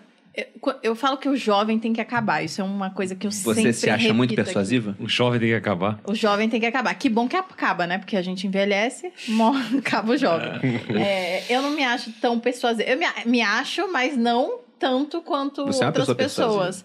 É, e voltando à história do jovem, eu, quando era mais jovem, eu era bem arrogante, achava que eu sabia de tudo e que era isso aí. Então, quando você acha que sabe de tudo, existe o problema, porque você não ouve o outro. E quando você se coloca na posição de que você pode aprender mais, e provavelmente, mesmo que você saiba muito, você ainda pode aprender sempre, isso te dá abertura para que as pessoas falem, falem com você e você ouça e você de fato aprenda. Então, até você pode achar que você sabe de tudo, mas saiba, você não sabe. Não, é. E, não, e, e ter a certeza de que você não sabe ajuda muito, porque te torna mais aberto a de fato ouvir o que o outro tem pra te ouvir. Mas quando que você acha que você se torna uma pessoa persuasiva? E como? Eu tenho o meu quando e como. É que a Malu me conheceu depois disso. Eu não tenho meu como e quando, eu não sei, na verdade. Eu sei que eu me tornei mais persuasiva nos últimos anos porque foi intencional. Eu comecei a modelar as pessoas que eu achava que eram persuasivas, principalmente porque eu trabalho com internet, eu me vendo o tempo inteiro e vendo os meus produtos. Então eu comecei a olhar as pessoas e falar, pois o que que essa pessoa falou ou fez, ou qual foi o comportamento que ela teve durante o tempo que eu segui ela, ouvi, e que isso tornou ela muito confiável a ponto de eu entrar e comprar o que ela indicou. E eu comecei a modelar. Então, tem uma pessoa, até brinco, a Luísa Arcose. Eu nunca sei falar o nome dela. É Acho é uma influência Arcose. É uma influenciadora que eu sigo há bastante tempo, há pelo menos uns cinco anos. E não tem jeito, eu entro no Instagram dela, eu não acompanho ela todo dia, mas sempre que eu entro, eu compro alguma coisa. Porque ela me influencia. Eu, eu, eu confio no que ela fala, ela tem um gosto parecido com o meu, a forma como ela se comporta, a forma como ela vende o produto. E eu olhei ela e falei, putz, o que, que ela faz? E eu comecei a modelar. Então, uma das coisas que eu acho que é muito legal é a coerência, né? Então, ela é muito coerente com o que ela acredita e eu faço isso no meu Instagram. Eu nunca vendo algo que eu não acredito, por exemplo. Torna muito mais fácil vender, porque você, de fato, tá ali usando, acreditando naquilo. Você já se arrependeu de alguma coisa que comprou dela? Nunca. Ah, isso é uma coisa importante, porque melhor do que persuadir é você persuadir para a pessoa confiar em você e Uhum. para recomprar novamente. Isso é uma coisa que eu aplico, por, por exemplo, nos meus produtos. Eu tento que- fazer com que eles tenham qualidade excepcional para quando a pessoa de fato receber, seja materializa, seja uma roupa, seja víbrio, ela recebe e fala: putz, a Malu falou que era bom.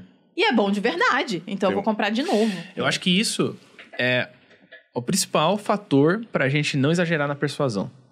É o fato de saber que se você exagerar, as pessoas não vão comprar de novo. Então aí você acaba perdendo ao invés de ganhar.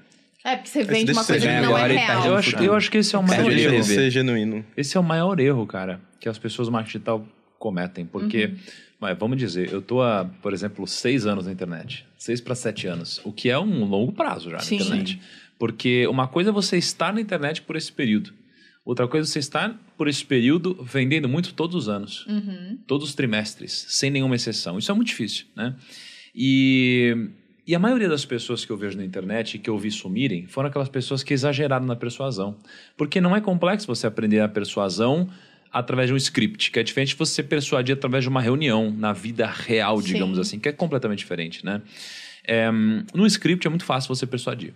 Você enche aquilo de gatilho, você mistura um monte de coisa. Faz as sete perguntas pega que o um Júlio time, falou. sete perguntas. Tanto é que existem fórmulas Uhum. para fazer isso. E você tem né? horas pra escrever às vezes, né? Você tem horas para escrever e depois você lê alguma coisa. relê e tudo E relê. Ou você às vezes faz isso com prompter, ou às vezes é gravado. Então é, é fácil você persuadir.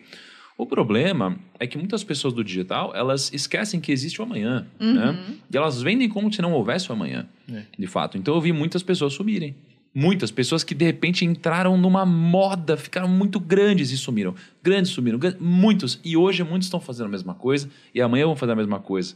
E aí elas Falta fazem de coerência. falta de coerência. E elas fazem uma conta. Bom, é melhor eu ganhar 10 milhões hoje do que 2 milhões. Você fala, beleza. Mas é melhor eu ganhar 2 milhões para sempre, todos os períodos, do que eu ganhar só 10 hoje, 5 amanhã, 2 e 0. Né? Então, isso aqui, é- eu concordo muito com o que o Júnior falou aqui, cara. Dá para aprender, mas não pode exagerar, né? É Até isso. porque se você ganhar 2 milhões sempre, você tem um negócio, você pode vender parte dele, já começa é. a ter valor de mercado. Mas isso que você falou do jovem, o que me veio na minha na cabeça foi aquela frase que eu sempre digo, que o que não é belo aos 20, forte aos 30, rico aos 40 e sábio aos 50, não é nem belo, nem forte, nem rico, nem sábio. Ou seja, há fases. Hum. Não dá pra esperar que o jovem né, seja sábio. Até tem alguns que fico são. indignada daquela Mas são fases. Com o passar do tempo você vai desenvolver. Mas o, o meu ponto, né, que realmente me tornou uma pessoa persuasiva, foi pouco tempo antes de conhecer a Malu, mais ou menos um ano antes. Ah, então na, na balada. Foi. Na pegação. Foi. Eu, Olha eu, aí, eu temos devo. aqui um... Olha. Eu Aprendi a ser devo- persuasivo pegando mulher. É, é o slogan. Eu eu usaria termos mais, mais nobres, né? Não, não esses termos. Ah. Mas o que aconteceu foi o seguinte: eu fui um, um adolescente tímido. Eu tinha muita espinha quando era mais novo. Aquilo afeta a sua autoconfiança, né? A, a aparência. E aí teve um remédio chamado Rocutan que eu tomei e resolveu o problema. Aí Isso fiquei, é fiquei prescrição apresentado. médica. Não, é uma prescrição médica, longe disso, não tem patrocínio, tá? Só tô contando a, a história realmente. E aí eu entrei no exército. E eu comecei a namorar. Fiquei um tempo namorando, depois eu fiquei solteiro. E no exército eu ficava a semana toda trancado em um lugar que só tinha homem. Hoje em dia tem mulher na academia militar. Naquela época não tinha. A única mulher que eu vi era minha lavadeira, que tinha 50 anos. e já tinha gente pegando. Então, eu não tinha nem essa opção. Então só tinha o fim de semana pra sair. Era um período muito curto. E aquilo que eu falei, a necessidade faz o sapo pular. É. Como que eu podia fazer em um período tão curto pra conseguir aquilo que eu queria, né? Transar. eu tinha que me tornar mais persuasivo. Então eu comecei a estudar o que eu estava fazendo. E a Malu me conheceu quando eu já estava com 10 mil horas de prática nisso. Eu caí na Tava lábia. especialista. Juvenal, Muito eu bom. tinha a copy cert, era um fluxograma, não era uma cópia. Se sim, então tá. Não acredito. Se não, era. Thiago, era, Mas era muito. que usar todas em sensacional. mim. Em um todas. churrasco, eu era o topo da cadeia alimentar, cara. Na balada, dependendo do tamanho da- do, do barulho da música, não, porque eu tinha que falar também, tudo. A aparência também já ajudava, né? Se eu ensinasse tudo pra um amigo meu que era muito feio, talvez não desse certo. Mas aquilo me ajudou a ser extremamente persuasivo. Tinha muito. Depois que eu comecei a bom. estudar marketing digital, eu vi que eu usava todos os gatilhos naquela época. A palavra exército era mencionada? Exército era. É. Eu, tinha, eu tinha um gatilho. autoridade, autoridade. Eu tinha, eu tinha um gatilho, eu falava: se o gatilho governo autoridade. confia em mim para liderar 30 homens armados, você pode confiar. Essa eu não É precisei, isso não. aí. Eu não precisou. Não precisei. precisou dessa. Você já confiava, você, é, eu- você me conheceu através do seu irmão. É, eu então já tinha. Já tinha um gatilho. social, mas, por exemplo, nessa época, eu lembro que eu usei um gatilho de autoridade com a Malu. É. É, não foi porque eu quis, mas eu, eu É, tinha muita gente correndo atrás de mim. Mais. Ah. Lembra que o pessoal ficou me ligando no carro enquanto a gente tava indo Era pra balada? mentira? Não, se for mentira, eu vou era ficar verdade. indignada. O Amor, Bruno lembra de som. cada coisa. Não, mas é, Não, porque é porque- isso foi muito marcante. A gente pegou um. Agora, é, o povo já deve ter ouvido essa história. A gente pegou, a gente ia pra uma balada na cidade ao lado. Então, tipo, era tipo 15 minutos de carro. E durante os 15 minutos, o Bruno recebeu umas quatro ligações de mulheres diferentes, das quais ele não lembrava. Ancoragem. Nossa, aí Mas não nessa, é possível. então, nessa hora Aí foi o as gatilho da mulheres, autoridade. Lembra de mim? Não sei o quê. Porque fi- Daí ele, começava ah, o fim de semana, todo mundo me ligava. No final, você, não quando lembro. parou, você abriu a porta do carro e falou: Você viu que eu recebi quatro ligações? Não então, precisei falar isso. É Eu agora já tava ou puta. nunca. Eu já tava assim, que galinha, filho da E, e era que eu escassez também, porque eu ia embora. Muito então, bom. teve um monte de gatilho que fez a gente ficar junto no final É das verdade. contas. Mas, mas eu aprendi Mas isso. eu fiz alguns também. E, e fez. Que a gente tava. Foi um processo difícil a gente ficar. Tô a vendo mais um vez. motivo de eu ter casado. É, É muito Mas, mas sabe qual é o mais interessante, cara? Quase tudo que eu aprendi em termos teóricos pra depois levar pra prática, eu peguei de um livro dessa grossura aqui. Não era um livro muito grande. O nome do livro era Método Mystery. E tinha um subtítulo: Como levar é, lindas mulheres para a câmera, uma coisa assim. Nossa. Você vê que ele tá. Eu nem sei se esse livro tá, tá à venda ainda. Pedindo indicação de Amazon, livro nos aqui, ó, a galera já tá anotando. É, manhã. se esse livro parar na Amazon primeiro, eu sei que vai ter um peso. Fala de Mas novo. lá ele tinha va- método mystery. Afiliado? nome. Afiliado do livro? Não, o link vai estar aqui com o cupom. de- Não tem isso. Mas ele tinha um monte de técnicas pra você usar pra você gerar isso. Foi quando eu conheci a palavra rapport, por exemplo. Rapport, espelhamento, ver as palavras que a pessoa usa, usar as mesmas palavras, ver como é que tá se comportando, se comportar igual e Perfeito. testar a pessoa, por exemplo, teve uma hora que eu toquei na Malu e tirei a mão dela.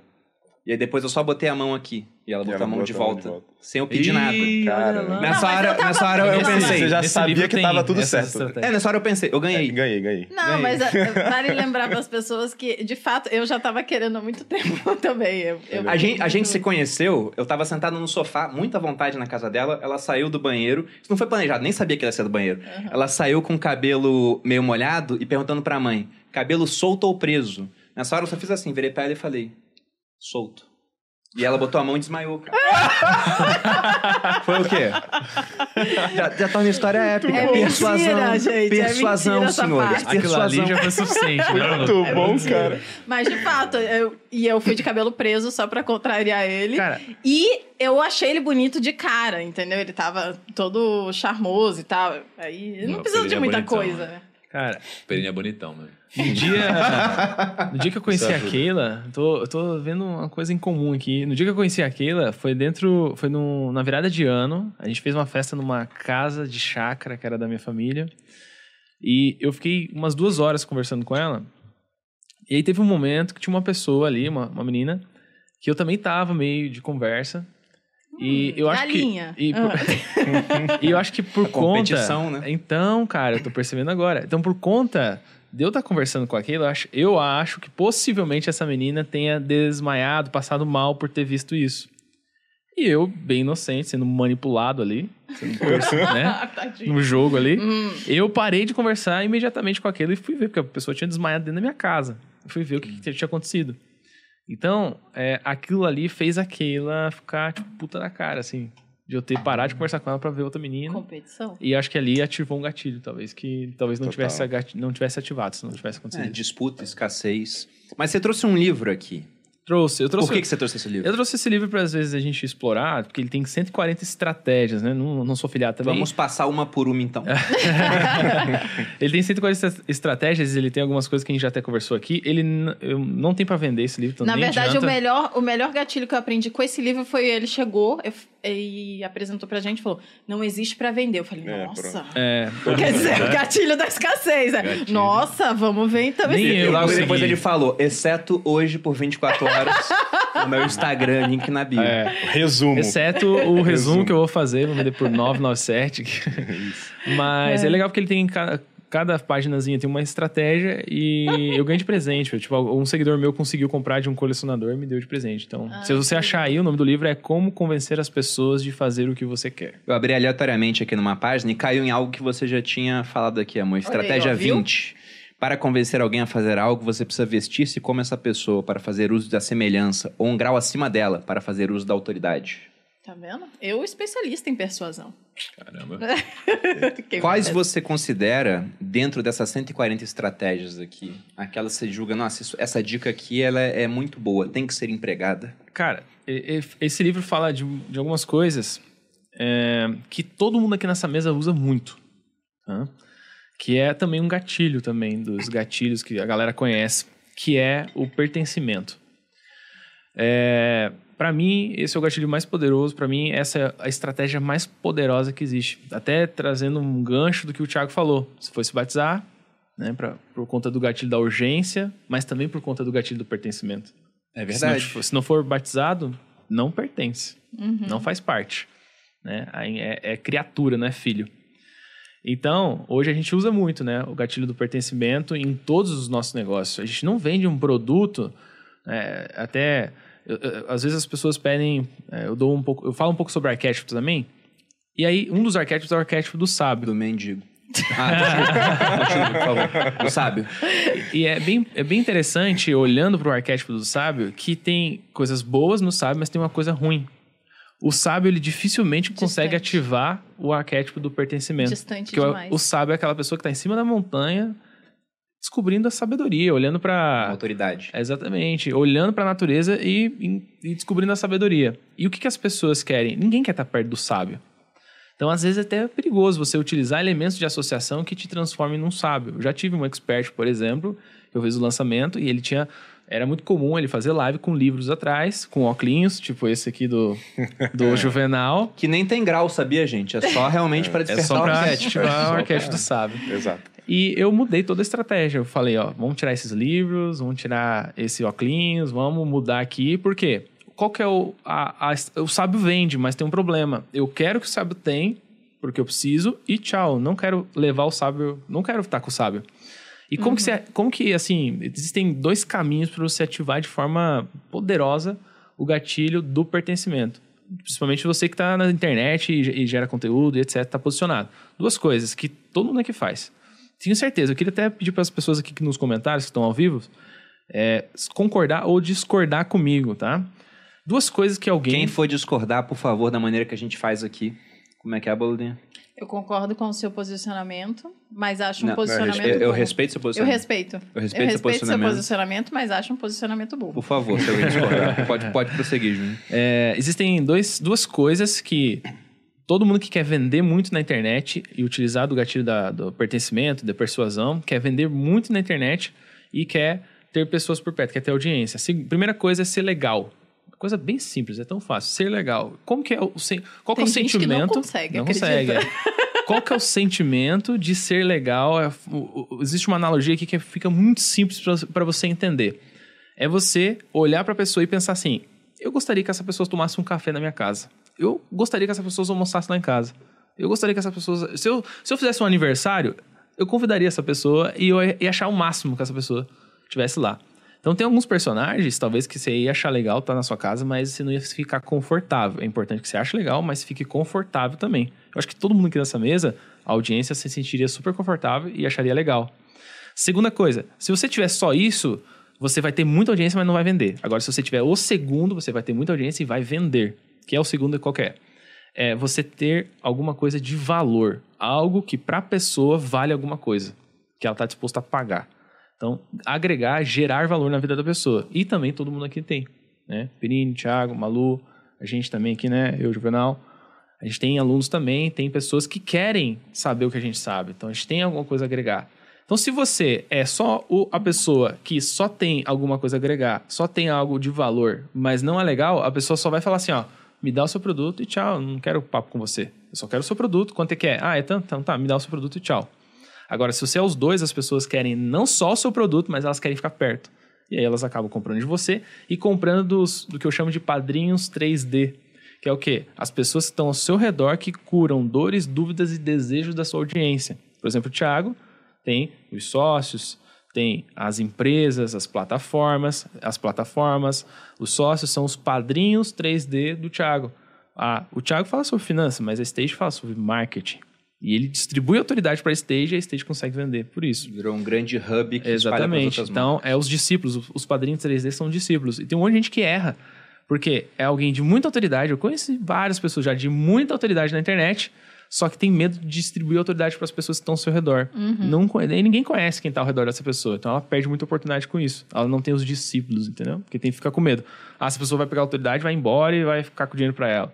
Então é muito importante também essa estratégia, essa ideia aqui do, do Padrinhos 3D. É que tem que ter muita confiança também em quem que você vai transmitir essa, É, essa autoridade, Por né? isso que você precisa do pertencimento. Os discípulos de Jesus, é uma coisa que eu ouvi uma vez de, um, de uma pessoa, né, Tiago? Eu tô até querendo trazer ele pro podcast que a gente vai criar aqui, que é o Rodrigo Silva.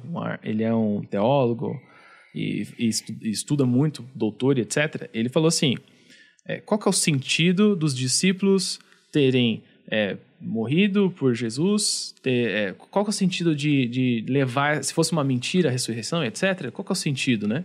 Ele me fez, eu sou cristão também, e ele, ah, essa fala dele me fez acreditar na ressurreição, mais do que qualquer coisa que eu já vivi. Ele falou: se fosse uma mentira que está na Bíblia, não seria uma mulher que teria visto a- a- o túmulo aberto. Porque o, o discurso de uma mulher não vale de nada. E os discípulos não teriam morrido por isso, não teriam sido é, crucificados de cabeça para baixo, não teria acontecido um monte de desgraça na vida deles, né? Ter, enfim. Então, é, uma mentira não vai até, não vai tão longe assim, vai tão por longe. conta do pertencimento. Os discípulos foram até o fim por conta do pertencimento. Mas voltando um pouco ao que você estava falando do arquétipo do sábio, a gente fez um podcast sobre arquétipos que foi bem legal, por isso que o Bruno tá brincando Foi nessa o, história. o anterior a Anterior. isso. de- do arquétipo do mendigo, que a gente falou disso. E o Bruno usa bastante, né, o arquétipo do sábio. Eu acho que uma forma que a gente faz muito legal em dupla, no caso, né? De quebrar um pouco essa parte do arquétipo do sábio, é justamente porque eu mostro a parte humana do Bruno, né? E ele também quebra bastante com esse humor ácido que ele tem. Então, isso traz ele mais próximo das pessoas no geral. E, e eu acho que isso aproxima, cria comunidade, cria é, essa, esse senso de pertencimento. E a gente consegue fazer isso muito bem como casal e também porque eu mostro os bastidores e tudo mais, então tô sempre mostrando os dois lados Cara, das sim. coisas. Casal é um gatilho forte. É, É um tanto que a gente finge que tá junto até hoje. mesmo estando separado, né, Bruno? Se tivesse separado, não estaria brigando comigo. É verdade. Mas isso do, da comunidade é tão forte que a gente se define assim como empresa. Porque tem lá as EdTechs, né? Empresas tecnológicas de educação. A gente fala que ela é uma EdContech, por conta de comunidade. Inclusive, o lançamento do NFT que a gente fez foi pensando nisso, em reforçar comunidade.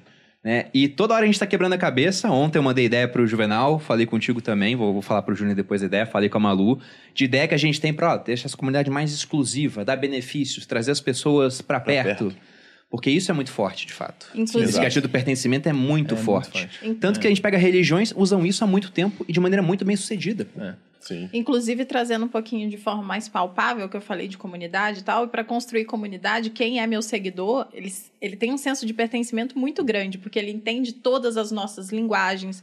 Então, a gente tem uma linguagem própria, a gente tem é, rituais sempre. Então, sempre tem um monte de coisa que acontece no meu Instagram que acontecem de forma frequente e as pessoas conhecem. Então, rituais, uma fala própria, é, as pessoas conseguem, de uma forma ou de outra, se espelhar em mim, porque eu não sou uma pessoa Inalcançável, assim. inalcançável. Sim, então, tem sim. várias, várias coisas que eu faço de forma proposital e muitas delas também acontecem de forma orgânica e eu só direciono para que a gente consiga, de fato, é, construir essa comunidade é, bem forte. São seis passos para construir uma comunidade. Se vocês quiserem anotar aí bem rápido, eu vou falar aqui, ó. Organização, hierarquia, gamificação, palavra secreta, dialeto e ponto físico. O que que é a palavra secreta? É o que a Malu falou. o- Boletim, o- é, esse tipo de coisa, assim, que Tem que só um a líder comunidade sabe. carismático, Ah, né? mas, ah, mas o dialeto não seria isso? Dialeto é um jeito de falar. Então, por exemplo, eh, se a gente fosse skatista, sei lá, teria um dialeto nosso e, e tem palavras secretas aí no meio também. Mas, por exemplo, a gente não fala palavras erradas, a gente fala algumas sim, né? Mas a gente fala mais bonitinho, né? Re- Repete aí, por favor. Game, é, e- organização, hierarquia, gamificação, palavra secreta, dialeto e ponto físico. Ponto físico. Por isso que é importante evento, um evento por ano, por, por- por- é, por exemplo, da comunidade, para eles se encontrarem. Embora a gente ter, seja na internet, metaverso e tudo mais, nada, é, Nada compara substitui. com ponto físico. A igreja tem ponto físico, o time de futebol tem po- ponto físico, que é o campo de futebol. Os três maiores, os três maiores E um produto não seria um ponto físico? não, não. Ó, os, os três maiores organizações que utilizam da- do poder do pertencimento da tribo né, é nações, grandes nações, time de futebol e re- instituições religiosas. E todas elas têm todos esses seis pontos, certinho. Uma vez você fez uma analogia explicando o sucesso da igreja que eu achei genial, cara. Isso, cara, eu ia até trazer agora. Você está falando de prova social, por exemplo. Né? Acho que todos os gatilhos que a gente fala hoje, todos, sem exceção, eles estão presentes na igreja. É, e eu acredito que, de certa forma, talvez ela seja a instituição empreendedora de maior sucesso da história, né? visto o tempo que ela existe. Né? E, então, existem vários gatilhos, mas eh, falar de um apenas, pô, prova social. É, a gente hoje no marketing digital ensina, olha, você precisa ter prova social, colha provas sociais, aí bota na página de vendas e etc e tal. E cara, olha só, o que é prova social na igreja? O testemunho, né? É, ou na religião, ou enfim, depende da sua fé. Então, o testemunho é, é uma prova social extremamente forte. Então, vou dar um exemplo fora.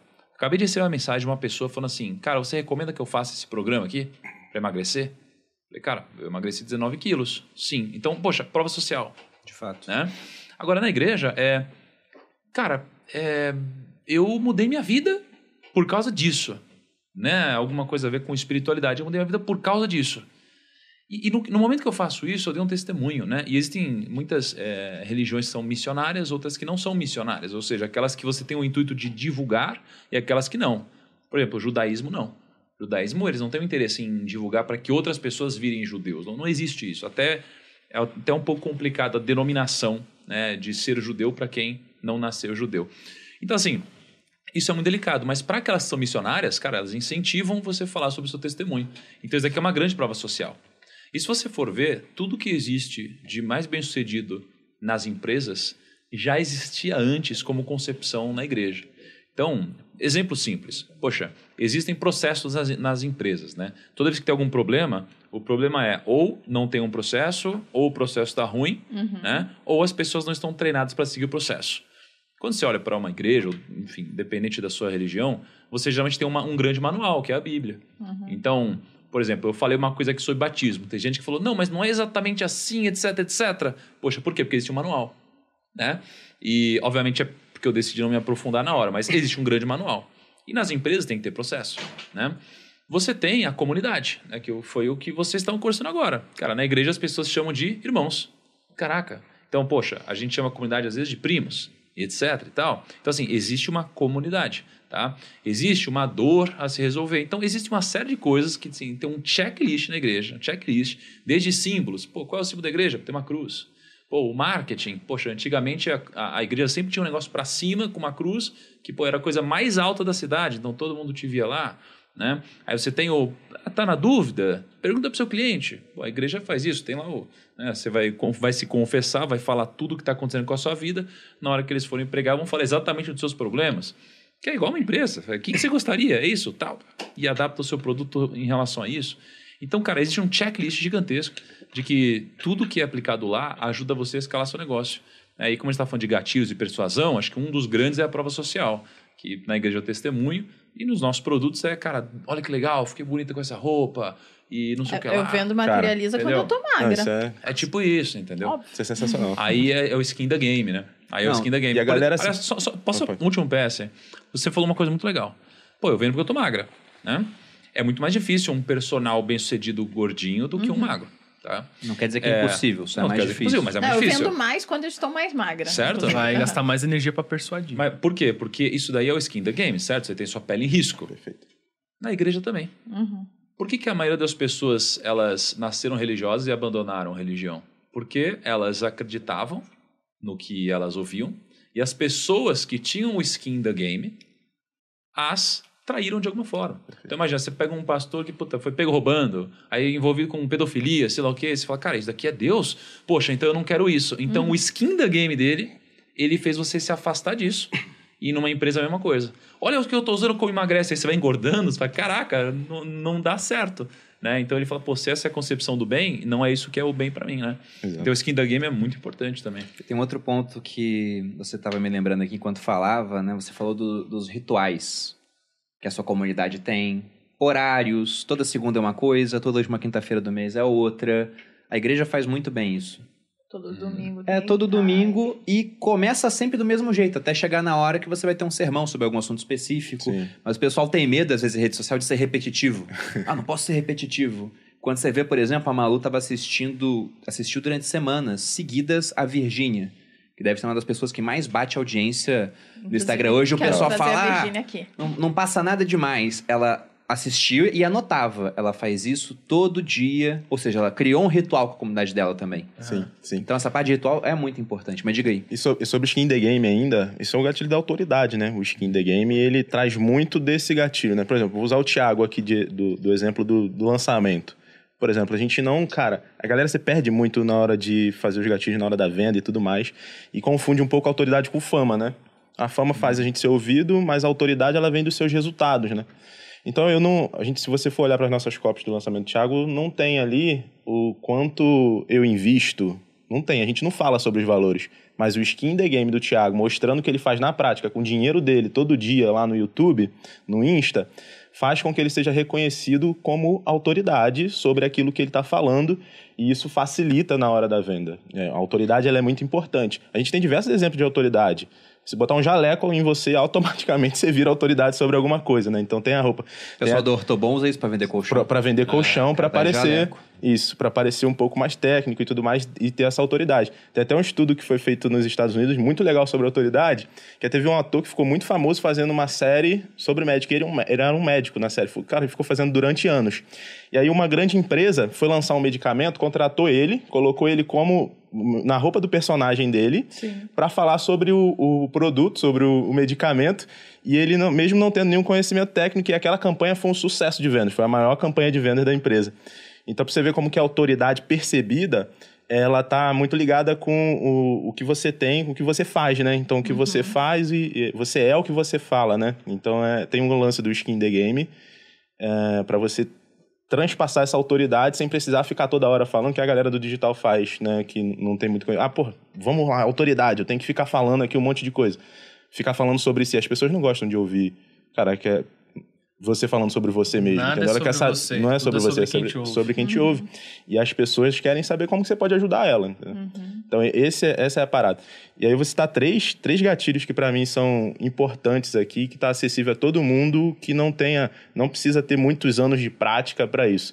Que é o que a gente já, já falou aqui, mas vou citar com exemplos, né? Por exemplo, a reciprocidade. É uma coisa que a gente sempre sofre quando... Sofre com frequência quando a gente vai no mercado, por exemplo né? E aí sempre tem alguém servindo um produto para você degustar. Você mata uma tudo. bebida, um café, alguma coisinha. E aí você bebe aquela bebida, primeiro você tem um produto bom ali, né? Ou pelo menos com gosto ok, razoável, não é a melhor coisa do mundo, mas você, putz, aí vem uma, um atendente e te dá aquela um pouquinho para você experimentar. E aí você pega, experimenta e gosta. Ok, não é, putz, não é uma melhor coisa do mundo, né? A última Coca-Cola do deserto. Não vou levar, obrigado. E aí ela te oferece para você levar, putz, tem três aqui, o kit com três, em promoção e tudo mais. Aí acontece uma coisa que é rejeição e recuo. Você rejeita a primeira oferta não, não quero, obrigado, não, não vou levar três, gostei, mas não, não quero levar, obrigado. E aí ela recua e te oferece uma unidade para você sair com uma unidade. No final, o plano era vender aquela única unidade, porque ela usou daquela questão da reciprocidade que você bebeu, gostou, ela te deu algo em troca, e você bebeu, fez a primeira rejeição de três, você, pô, não quero, mas uma eu levo, tá bom, uma eu levo. E aí você leva por quê? Porque você foi, você se sentiu ali a necessidade de ser recíproco com aquela pessoa. Ela te deu algo, você sentiu necessidade de dar algo em troca para aquela pessoa. Então, é, a reciprocidade é uma coisa que a gente pode aplicar de, de forma simples. A gente sofre isso também na, na loja de roupa. Eu, cara, eu sou um cara que. Eu, eu vi uma pergunta assim: como se proteger da persuasão, né? Eu sou um cara que cai muito na reciprocidade também e no compromisso e coerência misturado, né? Por exemplo, você vai na loja de roupa, você pega uma roupa e você aí o vendedor vem, não, só tô dando uma olhada e tal. E ele fica colado contigo, quando você vai embora, ele te pergunta alguma coisa, você fala assim, eu vou voltar. Mas se eu falar isso, eu volto e compro alguma coisa. É, porque é compromisso e coerência, eu tenho que ser coerente com a minha palavra, entendeu? Uhum. Senão, como que eu vou chegar pro meu time e vou falar alguma coisa, como que eles vão acreditar em mim? Isso passa automaticamente na minha cabeça. E eu compro uma camisa porque eu falei. Então, eu não falo, eu prefiro não falar assim, pô, o cara é mó chato, não. É isso, sou chatão, mas não vou falar para eu não precisar comprar aquilo. Então, a reciprocidade é um, uma coisa muito importante, a autoridade, a reciprocidade. E a afeição, cara, é, ela tem a ver com prova social também, mas a afeição é uma coisa que é muito utilizada nos comerciais de carro, de bebida, de perfume.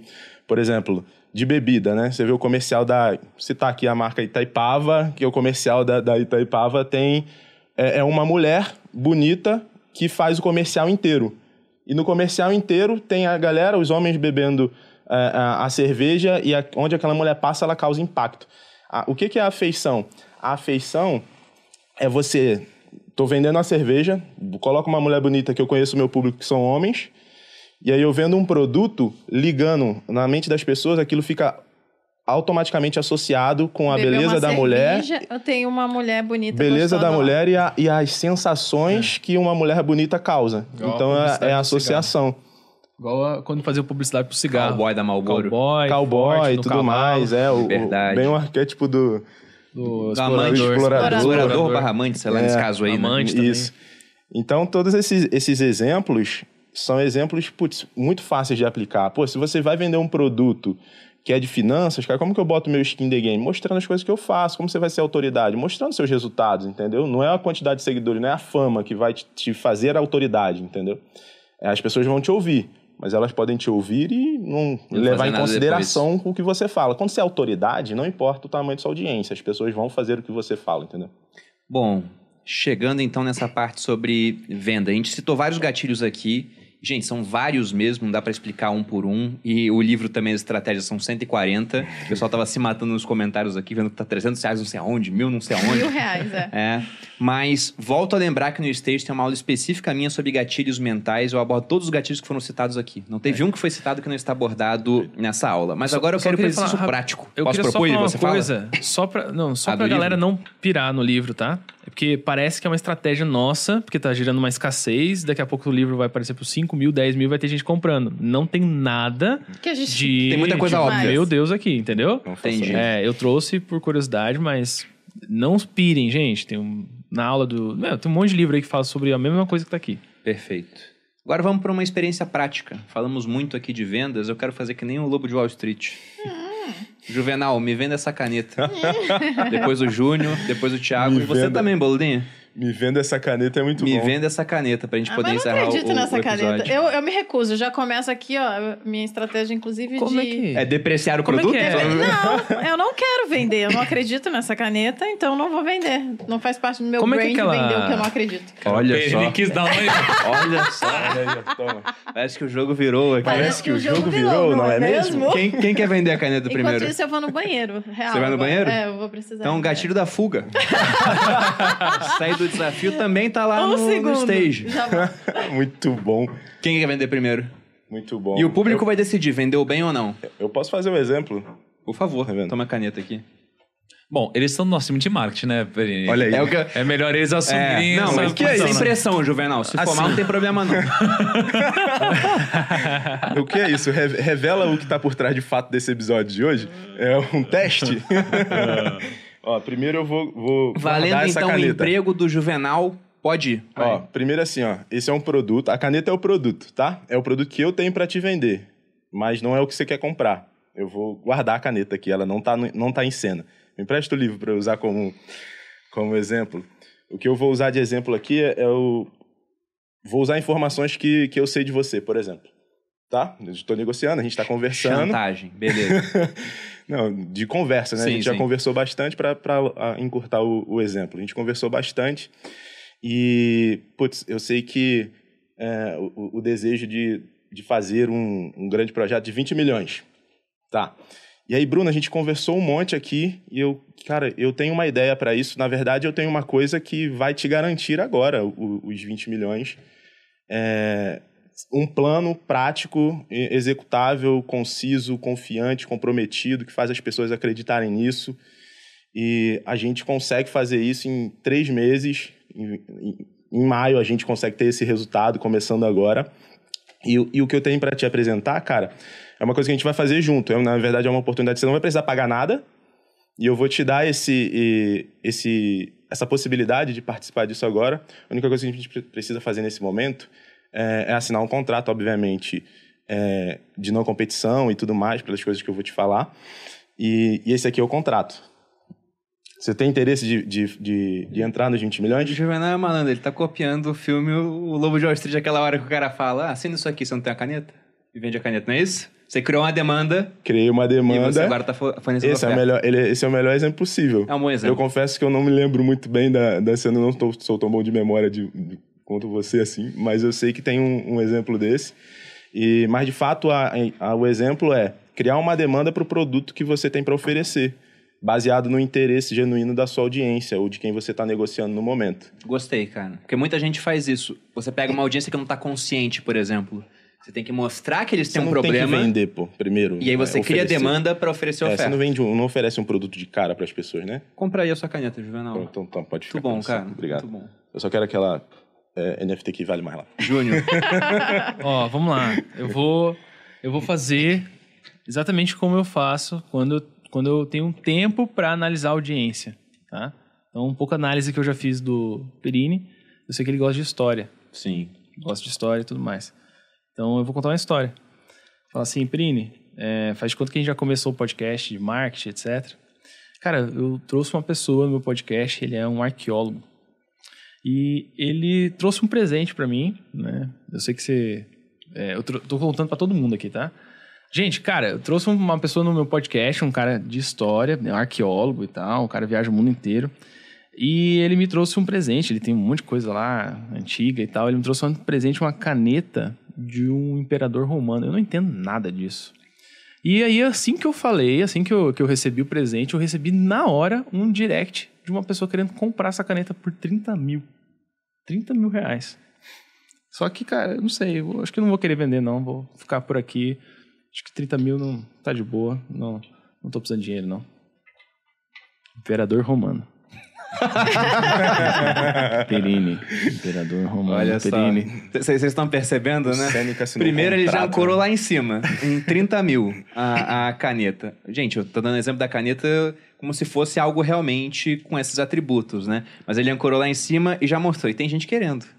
E talvez eu venda. E ela tem um valor histórico. E eu sei que você gosta de história. E sabendo que o Bruno compra moedas por É, valores moedas. maiores. Eu compro moedas por esse valor, às vezes. Eu soube Maiores que, que foi também, ah, nessa, com essa caneta foi assinada um negócio lá que até virou um filme, que é o filme de... Qual é o nome daquele Troia, filme? Troia. Não, Gladiador? Gladiador. Gladiador. Assinaram um documento lá que foi o documento oficial que transformou o cara no gladiador. Essa caneta aqui, você acredita? Que tá na minha mão, que pode ser que eu venda por 30 mil por um seguidor que eu nem conheço. Me dá essa caneta aqui, Júnior. Não, bom. Muito gos- Gostei da estratégia em si. Gostei. Thiago Negro, me venda essa Ixi, caneta. Maria, você crê que eu vendo isso daí, cara? Pronto, já começou a vender já. Caramba, cara. Eu pensei que você ia ficar no time de marketing só. Bom, deixa eu Thiago, pensar. Thiago Posso tem pegar autoridade que já tem gente assim, me dá essa caneta. Thiago tocou na Eu caneta. compro. Vamos pensar aqui. Perini, é uma caneta Ju- que eu Juninho utilizei. usou história, storytelling, escassez. Juvenal usou a história do Lobo de Wall Street. É, o Júnior usou um pouco de fraude histórica também, porque eu não tinha essa caneta. A gente tem licença poética pra poder falar de história, cara? Pode? Pode, Tá pode. bom. O Juninho, esse... Juninho não, você não tá na história, sou eu, Perini, aqui.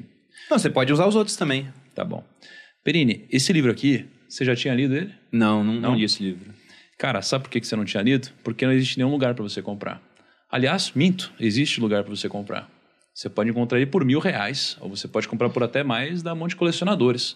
Então imagina que tem poucos colecionadores do mundo que tem esse livro aqui guardado nas suas estantes, nas suas bibliotecas, aquelas antigas do lado de Aristóteles, Platão, grandes livros incríveis, tá?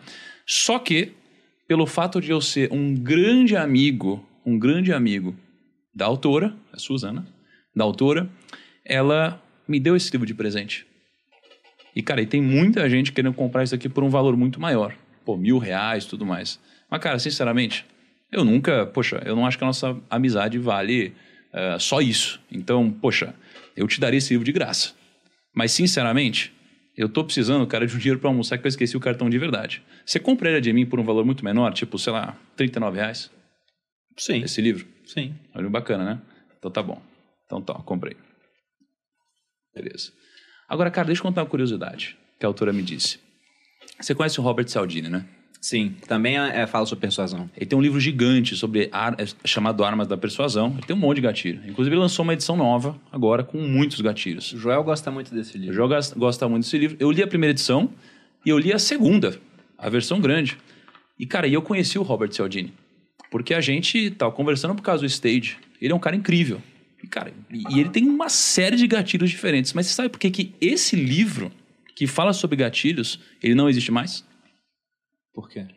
Porque o autor, ele é um cara extremamente estudioso sobre gatilhos e existem muitos outros gatilhos que ele passou a desenvolver depois e hoje ele entrega só para amigos íntimos. Ele é um cara que já atingiu a liberdade financeira dele, não acredita que faz sentido escrever mais livro nem nada disso, então ele guarda só para amigos íntimos. Mas se você quiser mandar um e-mail para ele, cara, eu tenho certeza que ele vai te responder. E como que eu mando e-mail para ele, Thiago Negro? Você tem uma caneta para anotar aí, cara? Eu não tenho uma caneta. Cara. Você tem uma caneta para me vender ou me emprestar? Cara, sinceramente, essa é a minha única caneta. Essa é a minha única caneta. E, mas, cara, pô, por você que é meu grande amigo e sócio, eu vendo pra você, cara. Tranquilamente. Você vai vender a caneta pro seu amigo? Não, mas olha Meu só, Deus. mas eu não quero dinheiro. Eu não quero dinheiro. Sabe o que eu quero? Eu quero algo que tenha valor. Poxa, um valor sentimental pra mim. Você me daria uma NFT sua? Miserável. Miserável. Porra! A NFT, a NFT que está sendo negociada agora, mais barata, tá em torno de dois mil reais. Mas Cara, daria, daria uma NFT. uma NFT? Não só a minha, vou dar uma da, da Malu, que é mais escassa. É mais você escassa sempre ainda? sendo barganhada, é isso que acontece. Então tá bom. Então aí, ó. Te vendi um livro e uma caneta junto aí. E ganhei uma NFT. Upsell e tudo, né? É Foram isso. boas, upside tudo. foram boas as técnicas boa de visual. Animal, do animal, Thiago. muito bom. Todo, todo um storytelling É. em todas, né? Vejam que não foi só chegar e falar, tá aqui então, Tá ó, aqui. te vendo essa caneta aqui. Todos colocaram um storytelling, foram adicionando gatilhos, colocaram uma escassez, geraram uma demanda e depois foram lá e proveram Ó, oferta. só quero dizer que eu não vender a caneta também foi uma estratégia, porque agora eu vou vender com mais clareza, mais persuasão e mais é, autoridade que as pessoas confiem em mim, porque eu não confiava nessa caneta. Você vai vender agora? Não, não, Vai não a vender as caneta, os coisas meus dela. Você produtos. tinha que vender agora. Não, Ah, Foi lá fora, certo? eu não vou vender. É, ô, Penini, até você falou uma coisa legal. Eu vou vender É. essa caneta pra Malu aqui antes. Deixa ele falar o que você falou legal. Por favor, diga, diga. É bem rápido. É, com história, a caneta vale muita grana. Sem história, ela vale um real. Como a É gente verdade. tem nas lojas aí pra vender. E aí não é sobre. Aí Venderam fica a lição, né? De não, é, não é sobre o produto, é a oferta, né? Que vende, né? Então, Não, você que fala oferta. muito de, de branding, por Com exemplo. história. O café pode custar um real o cafezinho, ou pode ter a logo da Starbucks e custar 20. 20. É, exatamente. Que aí tem o branding envolvido. É. Tem a sensação de pertencimento, de tirar a selfie, aparecer. Cara, tem um vídeo- Metade da logo pra você postar no seu Instagram. não é? Tem um vídeo muito engraçado. É um vídeo muito engraçado que é do tiozinho vendendo cachorro quente. Aí a mulher vai comprar. E aí, é, fulano e tal. Não, agora eu não sou mais. Agora eu sou o outro nome, sabe? A gente passou por um rebrain aqui. Quanto que é? Não, vem um cachorro quente. Não, mas não é cachorro quente mais agora. Agora é o molho ketchup do meu tio, monarca e tal. Aí, mano, muito engraçado. Muito bom, mas é do Porta, Porta dos Fundos. Ah, eles fazem bons é, vídeos. Eu vou te vender essa Tem caneta certeza? agora. Absoluta. Eu vou te vender essa caneta Eu- aqui por 5 mil reais. Porque tem um bônus matador nessa caneta. Primeiro que o material dela é único. Você pode ver como reflete a luz de uma maneira diferente. Ah, Mas, além disso, o bônus é, por 5 mil reais eu te vendo essa caneta, e você vai precisar dela para assinar contratos hoje na maneira de negócios. hum, E a dignidade da sua posição exige que você tenha uma caneta para assinar de maneira apropriada. hum, Veja a empunhadura. Toque, toque.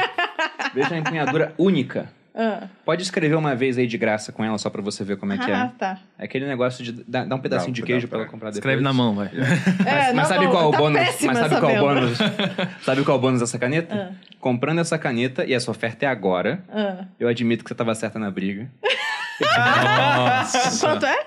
5 mil. Tá bom. Ficou barato, hein? Tá bom, pega um NFT. Aprendam. Eu quero duas Gatilho do capacho. eu admito que estava errado. Esse aí não tá no stage, foi um bônus extra pra você. Muito bom, cara. Meu Deus. Gatilho do vencer a briga. Pois é. Muito bom. Mas é isso, né, Bolotinha? Mais alguma coisa? Não, acho que a gente já entregou bastante. Pegamos bastante. Pô, precisando vender uma caneta aí. Mas a- a- os nossos convidados aqui, meu muito obrigado. E como que as pessoas encontram vocês em rede social? Cara, é só vocês entrarem no, no YouTube, o Primo Rico, ou no Thiago Nigo no Instagram. A gente posta alguns conteúdos muito bacanas aí pra tentar te ajudar a evoluir. Perfeito. Você, Júnior?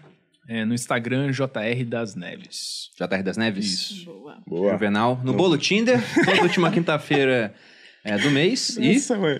No Insta, Juvenal Valentim. Juvenal Valentim. E vocês podem me encontrar no arroba Maluperini no Instagram, ou toda quinta-feira aqui nos Sócios, ou em dias alternados aí a gente está lançando mais episódios, porque a gente vai. Né, estamos naquele, naquele objetivo final de chegar a um milhão de, Um milhão de inscritos, inscritos. aqui. Então se inscreva no canal, porque eu sei que vocês são tudo um bando de safado e só se inscrevem quando eu xingo vocês. Então façam o favor de se inscrever, curtir o, o episódio e ativar o sininho aí também, porque a gente está com várias coisas novas para os sócios nesse ano. Vai ser um ano bem agitado Cara. aqui no podcast. Vai valer a pena comprar. Cara, eu, eu teria vendido essa caneta de tantas formas diferentes. Eu tô pensando, eu tô pensando a mesma Tá coisa, Thiago. agora. Próximo o- episódio Não, pra- deixa eu mostrar só uma coisa. Ah, Sim, pera, sim. então. Mas o que eu ia falar é que o mal da vida é sempre pensar no que poderia ter sido e não no que foi. Vamos né? fazer Mas assim, ó. Quem quiser Não, ver o, o outro jeito que o Thiago vai vender, arrasta pra cima agora. A gente vai. Agora é Vai exclusivo. Não, é exclusivo não, só pra Não, quem. Já vai- que vai tá parecer nervoso, tá besta. nervoso. Não, vai parecer besta, cara. Mas isso daqui é um, é um gatilho muito poderoso. Muito poderoso. Olha só. Perini. Você é um cara que você tem dinheiro, Sim, certo? felizmente, sim. Essa caneta custa 10 mil reais. Então eu só vou te dizer uma coisa. Confie em mim e compre essa caneta e você vai entender com o tempo. Eu compraria essa caneta. Eu confio Lógico. no Thiago. Isso daqui é um gatilho, cara. Porra. Sacou? Sim. E, cara, então, dependendo de quem estiver vendendo, você vai vender. Uhum. Não importa se a É oferta verdade. boa se você não for o cara O certo. Thiago não vai me sacanear. Tem alguma É. coisa por trás da caneta que valeria a pena comprar. Exatamente. Foi Muito bom também. Bom, desculpa, eu só quis adicionar essa que me Perfeito. veio aqui. Eu achei legal. Mas tá ótimo. Valeu. E vocês me encontram no Instagram em Bruno Underline Perini, no canal do YouTube Você Mais Rico, tem vídeo toda segunda e toda quarta, e aqui semanalmente no podcast Os Sócios, às vezes uma vez na semana, algumas vezes duas. Estamos com 449 mil inscritos. Hum. Então se inscreva aqui pra ajudar, para que a gente possa chegar a um milhão no final do Vamos se ano. Vamos Vale falar que isso aqui já é bem maior do que o Primocast no YouTube, mas lembrando que não é uma competição, Droga. mas se fosse, né, estaríamos ganhando aí no, no YouTube. Mas é isso, pessoal. Cada um olha pro ranking que quiser. Muito obrigado novamente. Espero que tenham gostado. Um grande abraço e até a próxima. Valeu, gente. Beijos. Valeu.